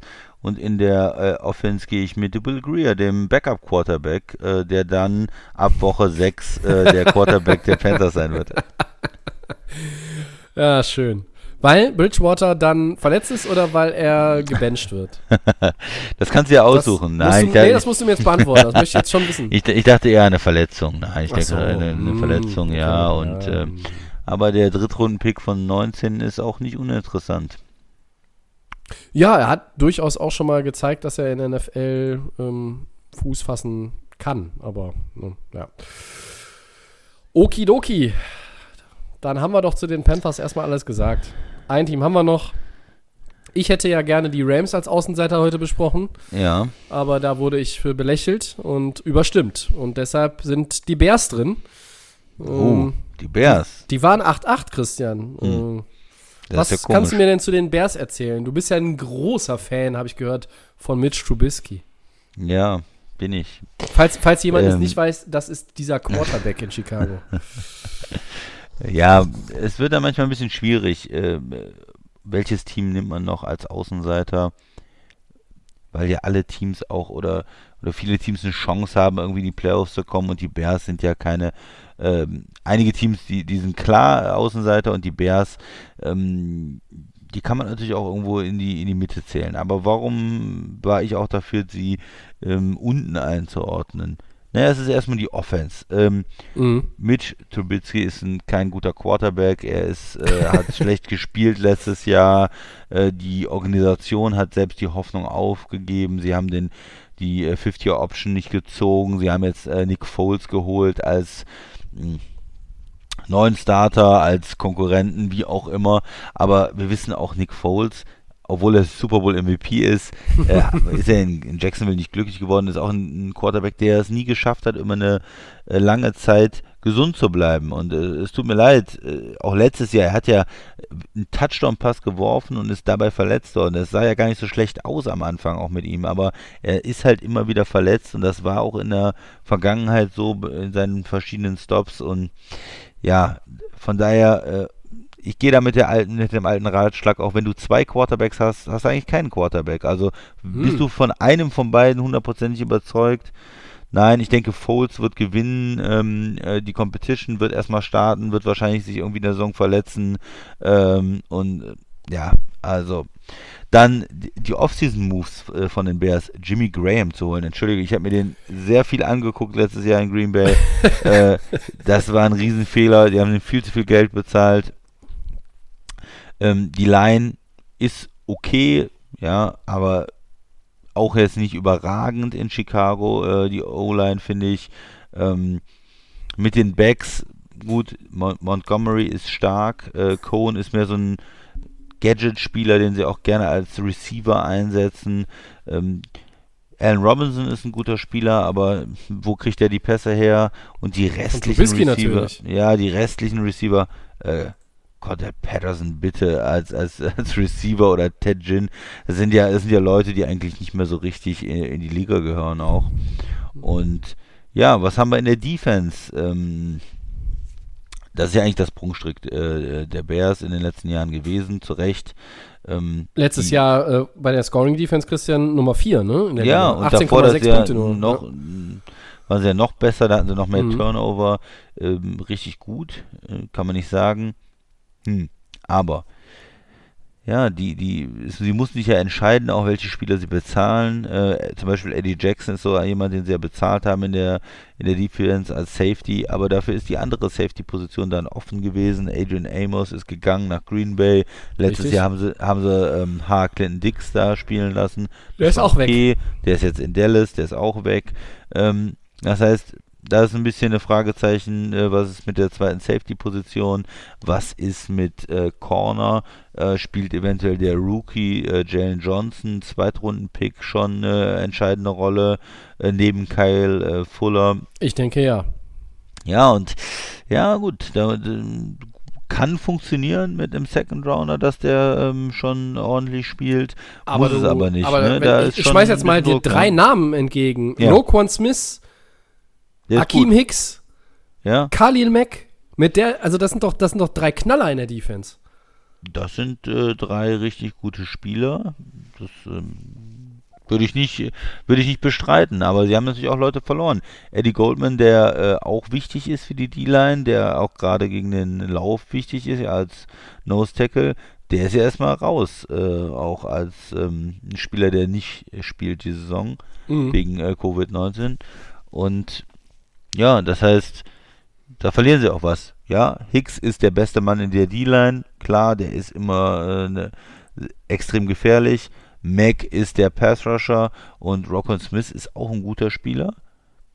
Ja, aber insgesamt hat die äh, Bears Defense, glaube ich, ein bisschen an Qualität äh, verloren im, Ja, im, im letzten Jahr. Weil, weil, die, weil die Veteranen, glaube ich, schon auch, oder äh, sagen wir mal, die Leute, die ja ein bisschen etabliert waren, das waren keine Topstars, aber da sind ja einige weggegangen, ne? Prince Amukamara, Ja. äh, Leonard Floyd, der jetzt bei den, ist er nicht bei den Rams sogar? Mhm, mhm. Ähm, dann hast du, ähm, hast du auch den schon erwähnten H. Clinton Dix nicht mehr. Und nur diese drei Leute, die jetzt, sagen wir mal, alle irgendwo zwischen Durchschnitt und überm Durchschnitt sich bewegen, keine Topstars sind, einzeln für sich betrachtet. Die haben ja die Bears Defense letztes Jahr auch irgendwo mit besser gemacht, oder? Ja, Also auf jeden Fall. deshalb, deshalb äh, sagst die du doch Tiefe auch, jetzt nicht in der so, Defense. genau, okay, ne? ja, die ja, Stars, da sind immer noch Stars da und Ja. die Defense ist auch immer noch gut und die wird auch immer noch, ich glaube jetzt nicht, dass die irgendwie unterdurchschnittlich schlecht ist, aber es ist vielleicht nicht mehr diese super dominante, beste Defense der Liga, Top 5 Defense, sondern es ist jetzt vielleicht nur eine Defense, die irgendwo Top im 10. oberen Drittel ist. Äh, Top der, 10 der noch, Liga. aber nicht mehr ja. Top 5. Ja. Ja, und äh, in der Offense habe ich halt wenig Hoffnung. Ähm, Matt Nagy hatte im ersten Jahr war auch so ein bisschen der Genie. Äh, haben alle gesagt, okay, äh, er hat eine richtig gute Ideen auch, wie man äh, die Offense voranbringt, aber letztes Jahr war da schon wieder weniger und ja, mit dieser offenen Quarterback-Frage, mit Nick Foles eventuell, bin ich mit der Offense eigentlich, ähm, ja, nicht so glücklich, bin ich gespannt, wie das läuft. Es kann durchaus sein, dass das Team diesen Anschluss findet an Middle of the Pack, dass sie irgendwo 7-9 gehen, 8-8, aber ich glaube halt nicht, dass die Bears in die Playoffs kommen. Nee, da schließe ich mich äh, absolut an. Ähm, deshalb sind sie auch bei uns bei den Außenseitern. Und ähm, Aber du hast Ja. sie eher bei Middle of the Pack gesehen, ne? Ein bisschen stärker. ja, oder? ich, ich hatte sie hatte sie bei Middle of the Pack gesehen, eben weil sie diese gute Defense haben und auch mit den mit den ähm, Offseason Losses habe ich sie trotzdem immer noch da gesehen, denn ich finde den den ähm, Second Round Pick Jalen Johnson auf Corner eine richtig gute Nummer. Ich glaube, wenn der von Anfang an funktioniert, trauerst du in Woche 4 Prince Amukamara schon, schon überhaupt nicht mehr nach. Ähm, Eddie Jackson ist ein starker Safety. Ähm, Tashan Gibson hast du noch, das ist ein erfahrener Mann. Äh, trotzdem ist natürlich der andere Safety-Position deutlich schlechter besetzt. Ähm, und ich finde halt Robert Quinn, Roquan Smith, Danny Trevathan, Khalil Mack und auch Akeem Hicks, damit kannst du eine Menge Alarm machen. Aber ja, warum? Letztlich kann ich auch nichts dagegen sagen. A, wurde ich überstimmt und bei genauer Betrachtung, wenn du dir die, die Offense anguckst. Die Lions haben eine bessere Offense. Die Giants haben vom Personal eine bessere Offense. Und Ja. auch die Panthers haben in meinen Augen eine bessere Offense. Denn äh, die haben halt Christian McCaffrey. Und äh, der beste Spieler in der Offense der Chicago Bears ist in meinen Augen David Montgomery. Der hat letztes Jahr eine ordentliche Rookie-Season gemacht, das ist ein Drittrunden-Pick. Ähm, Terry Cohn hat sich nie so richtig zu einem etablierten Running Back entwickelt. Du hast eben diesen wunderbaren Begriff äh, Gadget-Player äh, ins Spiel gebracht. Das trifft es perfekt. Das trifft es perfekt. Die Line ist für mich irgendwo zwischen sagt mir gar nichts und äh, kann noch ein bisschen was, aber das ist alles nicht ähm, alles nicht gut genug, um einen Quarterback, wer auch immer es ist, da wirklich ernsthaft zu beschützen. Also Chicago hat wieder ein schweres Jahr vor sich und mit Nagy, ja, der hat sehr, sehr viel ähm, äh, Props bekommen. Im letzten Jahr hat er dann noch ein bisschen äh, Kritik bekommen, auch das war zu Recht. Und ich bin sehr, sehr gespannt, was er aus diesem Team rausholen kann. Ähm, ich sehe für die Bears keine 8-8-Saison. Ich sehe für die Bears ähm, irgendwo 7-9, 6-10 als das höchste der Gefühle. Äh, aber ich sag jetzt trotzdem mal was, einfach nur, um dich ein bisschen auf die Palme zu bringen, Christian. Der Quarterback in der ganzen Saison durchweg heißt Mitch Trubisky. Gegen den Super Bowl MVP soll er sich durchsetzen. Gegen den Super Bowl MVP, ja. Ähm, ich, ich habe immer schon gesagt, Nick Foles ist nirgendwo äh, in seiner Karriere wirklich dauerhaft am Start gewesen, konstant durchgespielt. Ähm, Trubisky spielt konstant, konstant schlecht. Ja. Ähm, und deshalb wird Matt Nagy an ihm festhalten, sage ich. Nein, ich sag, ich sage auch jetzt mal ernsthaft, ich sage, Trubisky wird sich, wird sich, ähm, wird sich einigermaßen fangen. Am, am, Ende ist es ein Team, was sich sowieso über die Defense definieren wird. Äh, dann ist ein mittelmäßiger Quarterback besser als ein Quarterback, der ständig verletzt ist. Okay. Aber ganz ehrlich, nächste Woche könnte ich auch dir was anderes sagen, wenn du mir die Quarterback-Frage zu den Bears stellst. Ich weiß es nicht. Heute sage ich dir einfach, um dich ein bisschen zum Lachen zu bringen. Trubisky wird der Mann sein und, äh, und ich setze noch einen drauf. Der, der kriegt noch einen, äh, einen langfristigen Vertrag hinterher. Ja, ja, ja. Na sicher damit du endgültig vom Stuhl fällst. Aber, ja, das glauben nicht äh, mehr die Leute in Chicago. Komm. Das, das Schlimmste in der ganzen Offense ist das Off-Season-Signing des Tight Ends Jimmy Graham. Das ist der schlechteste Off-Season-Move Move in der ganzen Liga, ne? In der, in der NFL-Geschichte äh, der letzten zehn Jahre. Er ist schlimmer als das Landon Collins-Signing der Washington Redskins oder auch das, das Signing von James Bradbury bei den äh, Giants, nur mal bei den beiden zu bleiben, die wir heute schon als echt schlechte Moves ausgemacht haben. Ähm, um Gottes Willen. Ich weiß, also der ist doch eine Trillion Jahre alt in NFL-Jahren gerechnet. Der bringt nichts mehr, frisst nur Kohle. Ich glaube, der kriegt einen Zwei-Jahres-Vertrag mit 16 Millionen Dollar. Also, Drei Jahre Jimmy, haben sie ihm, glaube ich, Drei gegeben. Jahre haben sie ihm gegeben? Ja. Echt? Muss ja lohnen. Nein, das kann nicht sein. Aber drei Jahre 16 oder drei Jahre für jeweils acht? Das wäre ja noch schlimmer. Also ich sehe hier, ich lese hier Sign drei, for two years. Two years, nur. Oh, gut, okay. Dann okay. Ja. Ich dachte, sie hätten ihm vielleicht noch drei. Ich dachte, fünf Jahre besser, für Jimmy Graham. Fünf Jahre. Und 16 Millionen als Durchschnittsgehalt oder was? Ja. Meine Herren. Naja, mhm. gut. Ja, äh, Schlüsselspieler. In der Offense weigere ich mich irgendwie einen zu nennen, ehrlich gesagt. Mir fällt keiner ein. Hast du einen? Ja, es war nur, war nur zwei Jahre für Graham. Ja. ja Schlimm genug, dass er überhaupt irgendwo spielt. äh, Schlüsselspieler in der Offense. Ähm, ja, da ist für mich eigentlich die, die Chance, äh, nur mit David Montgomery zu gehen, ja. wenn er sich nochmal weiterentwickelt, wenn er da der absolute äh, Topback ist, wenn er äh, vielleicht 1400 Yards erläuft, mit, äh, wenn sie sich auf den Lauf konzentrieren äh, und dann Nick Foles nur ein bisschen was machen lassen, dann kann das vielleicht was geben. Also ich nehme da Montgomery. Okay. Der talentierteste Mann, vielleicht mit, mit Allen Robinson zusammen, aber der hat auch nur Pech mit den Quarterbacks. Ja, und Allen Robinson, den nehme ich jetzt mal als, als mhm. Top-Receiver. Der hat natürlich auch immer mal wieder Verletzungen gehabt in den letzten Jahren. Ich habe ein Interview gesehen mit ähm, Trubisky und er hat gesagt, Allen Robinson ist einer der absolut Top-Receiver der NFL. Klar, muss er sagen. Ist ja sein ja. Teammate, aber komm. Ich nehme ihn in der Offense, mir fällt sonst kein anderer ein. Ja, in der, in der Defense gehe ich mit einem Spieler, der ähm, eher nur Ersatz oder Rotation gespielt hat, sagen wir mal, Roy Robertson Harris. Äh, der hat gegen Green Bay letztes Jahr extrem gut gespielt, war kaum okay. zu blocken ja. in der Line, vielleicht auch, weil sie sich ein bisschen zu viel auf äh, Hicks und Mac konzentriert haben. Aber das ist so, manchmal ähm, sieht man ja Spieler in, in ein, zwei Spielen und sagt, wow, mhm. die haben Potenzial, ist vielleicht gar nicht so, ähm, wenn man sie über die ganze Saison betrachtet, aber er hat mich beeindruckt in der, äh, was ich von ihm gesehen habe und vielleicht kann er auch mit dem o äh, Ausfall von Goldman da in der Line ein bisschen mehr Spielzeit kriegen, wenn vielleicht Hicks da mal äh, Nose Tackle spielt und er kann mehr Defensive End äh, spielen. Wie auch immer, auf jeden Fall ist es ein interessanter Spieler. Dann gehe ich mit Rokon Smith, dem Linebacker. Ja, Ich finde den, find den super Gut. und Ja, äh, da möchte ich einfach mal sehen, ähm, wie der sich in seinem dritten Jahr macht.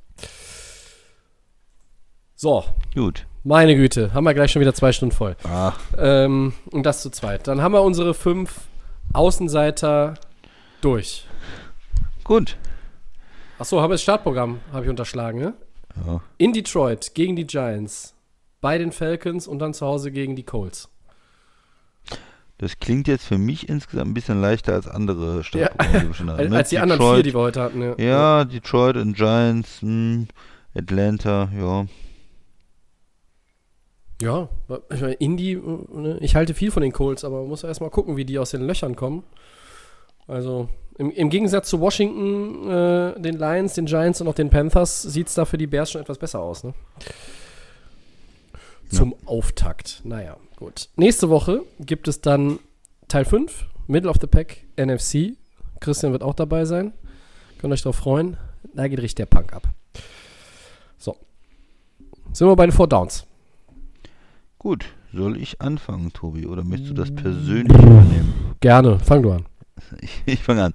Chargers Defensive End, äh, Melvin Ingram, hat seinen Vertrag restrukturiert und bekommt in 2020 14 Millionen Dollar, Tobi. Was sagst du dazu?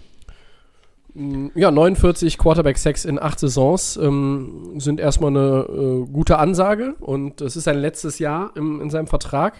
Er ist sein Geld wert, aber er ist auch schon 31. Also, ähm, wo er nächstes Jahr nochmal für, für ähnliche Summen unter Vertrag kommt, äh, ziehe ich jetzt mal in Zweifel. Ich mag Melvin Ingram, sehe den seit Jahren gerne zu. Äh, mit Joey Bosa da auch so ein richtiges zweiköpfiges Monster, was den Quarterback das, das Leben richtig schwer machen kann. Aber ja, gut. Für ihn ist es okay. Die Chargers konnten das jetzt so irgendwie ummodeln. Von daher ähm, Win-Win. Ne? Der Spieler ist zufrieden und das Team auch, weil der Spieler nicht mehr meckert. Ja, ich würde mich da grundsätzlich ansch äh, anschließen. Ist ein guter Spieler, kann man nicht viel sagen. Ist jetzt der äh, Topverdiener auch, was äh, den Salary Cap angeht, dieses Jahr bei den Chargers. Also, ähm, Ja, weil Ja, Bosas Vertrag erst später dann greift. genau, ne? der kickt ja. erst äh, ein Jahr später, äh, kommt er erst zum Tragen und ähm, die haben jetzt im Moment keinen Top Quarterback, den sie bezahlen und da sind dann die Pass Rusher da äh, ganz oben. Ganz oben Mhm. dabei. Ist vielleicht ganz interessant, äh, dass er jetzt wirklich da Topverdiener ist äh, bei den Chargers. Aber ähm, ein guter Spieler und ich denke kein, äh, kein großes Risiko jetzt äh, für die Chargers. Äh, warum ihn nicht dieses Jahr ein bisschen besser bezahlen, um ihn da happy zu machen? Kein Thema.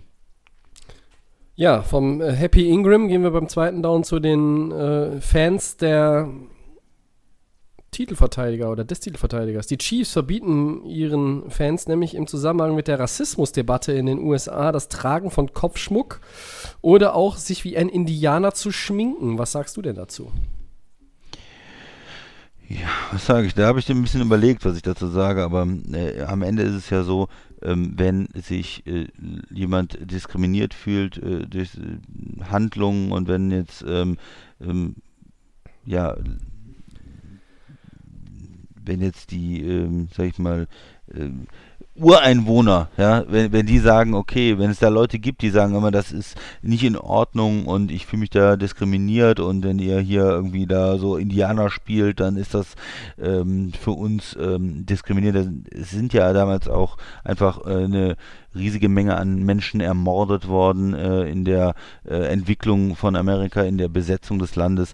Ähm, ja, dann sage ich, okay, das muss man respektieren und ähm, von daher finde ich es okay, wenn die Chiefs jetzt zu diesem Schritt kommen und sagen, okay, wir wollen das nicht mehr. Da gibt es Le Leute, die sich da diskriminiert fühlen, die das nicht in Ordnung finden ähm, und ja, das äh, habe ich mir so als meine Meinung überlegt dazu, Tobi. Wie siehst du es denn? Andersrum vielleicht? Ja? Debatten vermeiden, Zeichen setzen. Also ähm, äh, ganz vereinfacht gesagt, da wo du momentan solche Brandherde irgendwo vermeiden kannst oder kleine Brände direkt löschen kannst, lösch sie, vermeide sie, alles gut, weiter im Text. Okay. Die Rams haben erstmals eine Training. Ach so, nee. Nee, ah, nee, die, das, das wollten wir nicht nehmen. ha- Haben wir rausgenommen. Ah, das das wollen wir nicht nehmen. Richtig, richtig. Aber das muss ich erstmal suchen. Wo hast du das nochmal geschrieben? So, Browns Rookie. Ne? Den wolltest du haben. Zweite Runde. Den wollte ich. Fällt mit Ach- Achillessehnenriss aus. Entschuldigung, ist das ein schwerer Schlag für Cleveland, Tobi? Ja, Grant Delpit, LSU, zweite Runde, 44. Pick, äh, ist ein schwerer Schlag. Deshalb habe ich auch vorhin gesagt, könnte Earl Thomas da nochmal interessant werden. Ne? Hm. Ähm, du musst ein bisschen da jetzt reagieren. Also die Browns hatten gehofft, dass Delpit so einen direkten Impact haben wird. Von daher würde ich es jetzt schon mal als, auch wenn es ein Rookie ist, ne? Aber Ja, waren jetzt nicht so viele andere Safeties vor ihm gezogen worden im Draft. Von daher würde ich mal sagen, tut schon weh. das tut weh, genau. Du sagst, das ist ein, ein Safety, den man in der zweiten Runde äh, zieht. Den will man schon als äh, Starter im Laufe der ersten Saison haben und ähm, den hat man irgendwo eingeplant. Von daher ist das ähm, schon eine wichtige Sache. Und ja, gut, dass wir nicht über das Stadion der Rams gesprochen haben. Ja gut, äh, da haben wir jetzt auch heute gehört, Chargers und Rams werden äh, bis auf weiteres keine Zuschauer im Stadion haben. Ja. Ähm, das war ja bis zuletzt in Kalifornien immer noch angedacht, neues Stadion.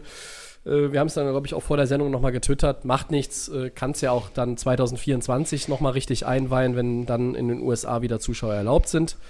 Ähm, denn dieses Land wird Covid-19 nicht mehr in den Griff bekommen. Ob das bei uns wirklich äh, besser aussieht in Relation, ähm, kann ja jeder für sich selber beantworten, aber die Debatte wollen wir jetzt hier nicht aufmachen. Also, okay. Dazu äh, Grant Delpit beim Third Down und dann habe ich noch das vierte Down für euch. Auf welches neue Gesicht, Christian, in der NFL, ob das jetzt neuer Coach ist oder vielleicht ein neuer Spieler, freust du dich denn in 2020 am meisten? Tua, habe ich mir überlegt, den neuen Quarterback der Dolphins. Also Wie klar, der neue äh, Quarterback, da spielt doch Fitzmagic. Ja, er würde vielleicht nicht direkt am Anfang der Saison starten, da sind wir uns alle so. einig, aber äh, er wird bestimmt auch mal Spielpraxis im Laufe der Saison bekommen. Fitzgerald ist ja auch öfters mal verletzt äh, in den letzten Jahren gewesen, ist ein älterer Spieler. Ähm, wenn es vielleicht um nichts mehr geht oder wenn er sich verletzt, dann kommt er mal rein und dann würde ich ihn schon gerne sehen, nach der Verletzungsproblematik auch, wie ist er drauf und ich habe äh, hohe Hoffnungen auch äh, für Tour und bin gespannt. Auf den freue ich mich.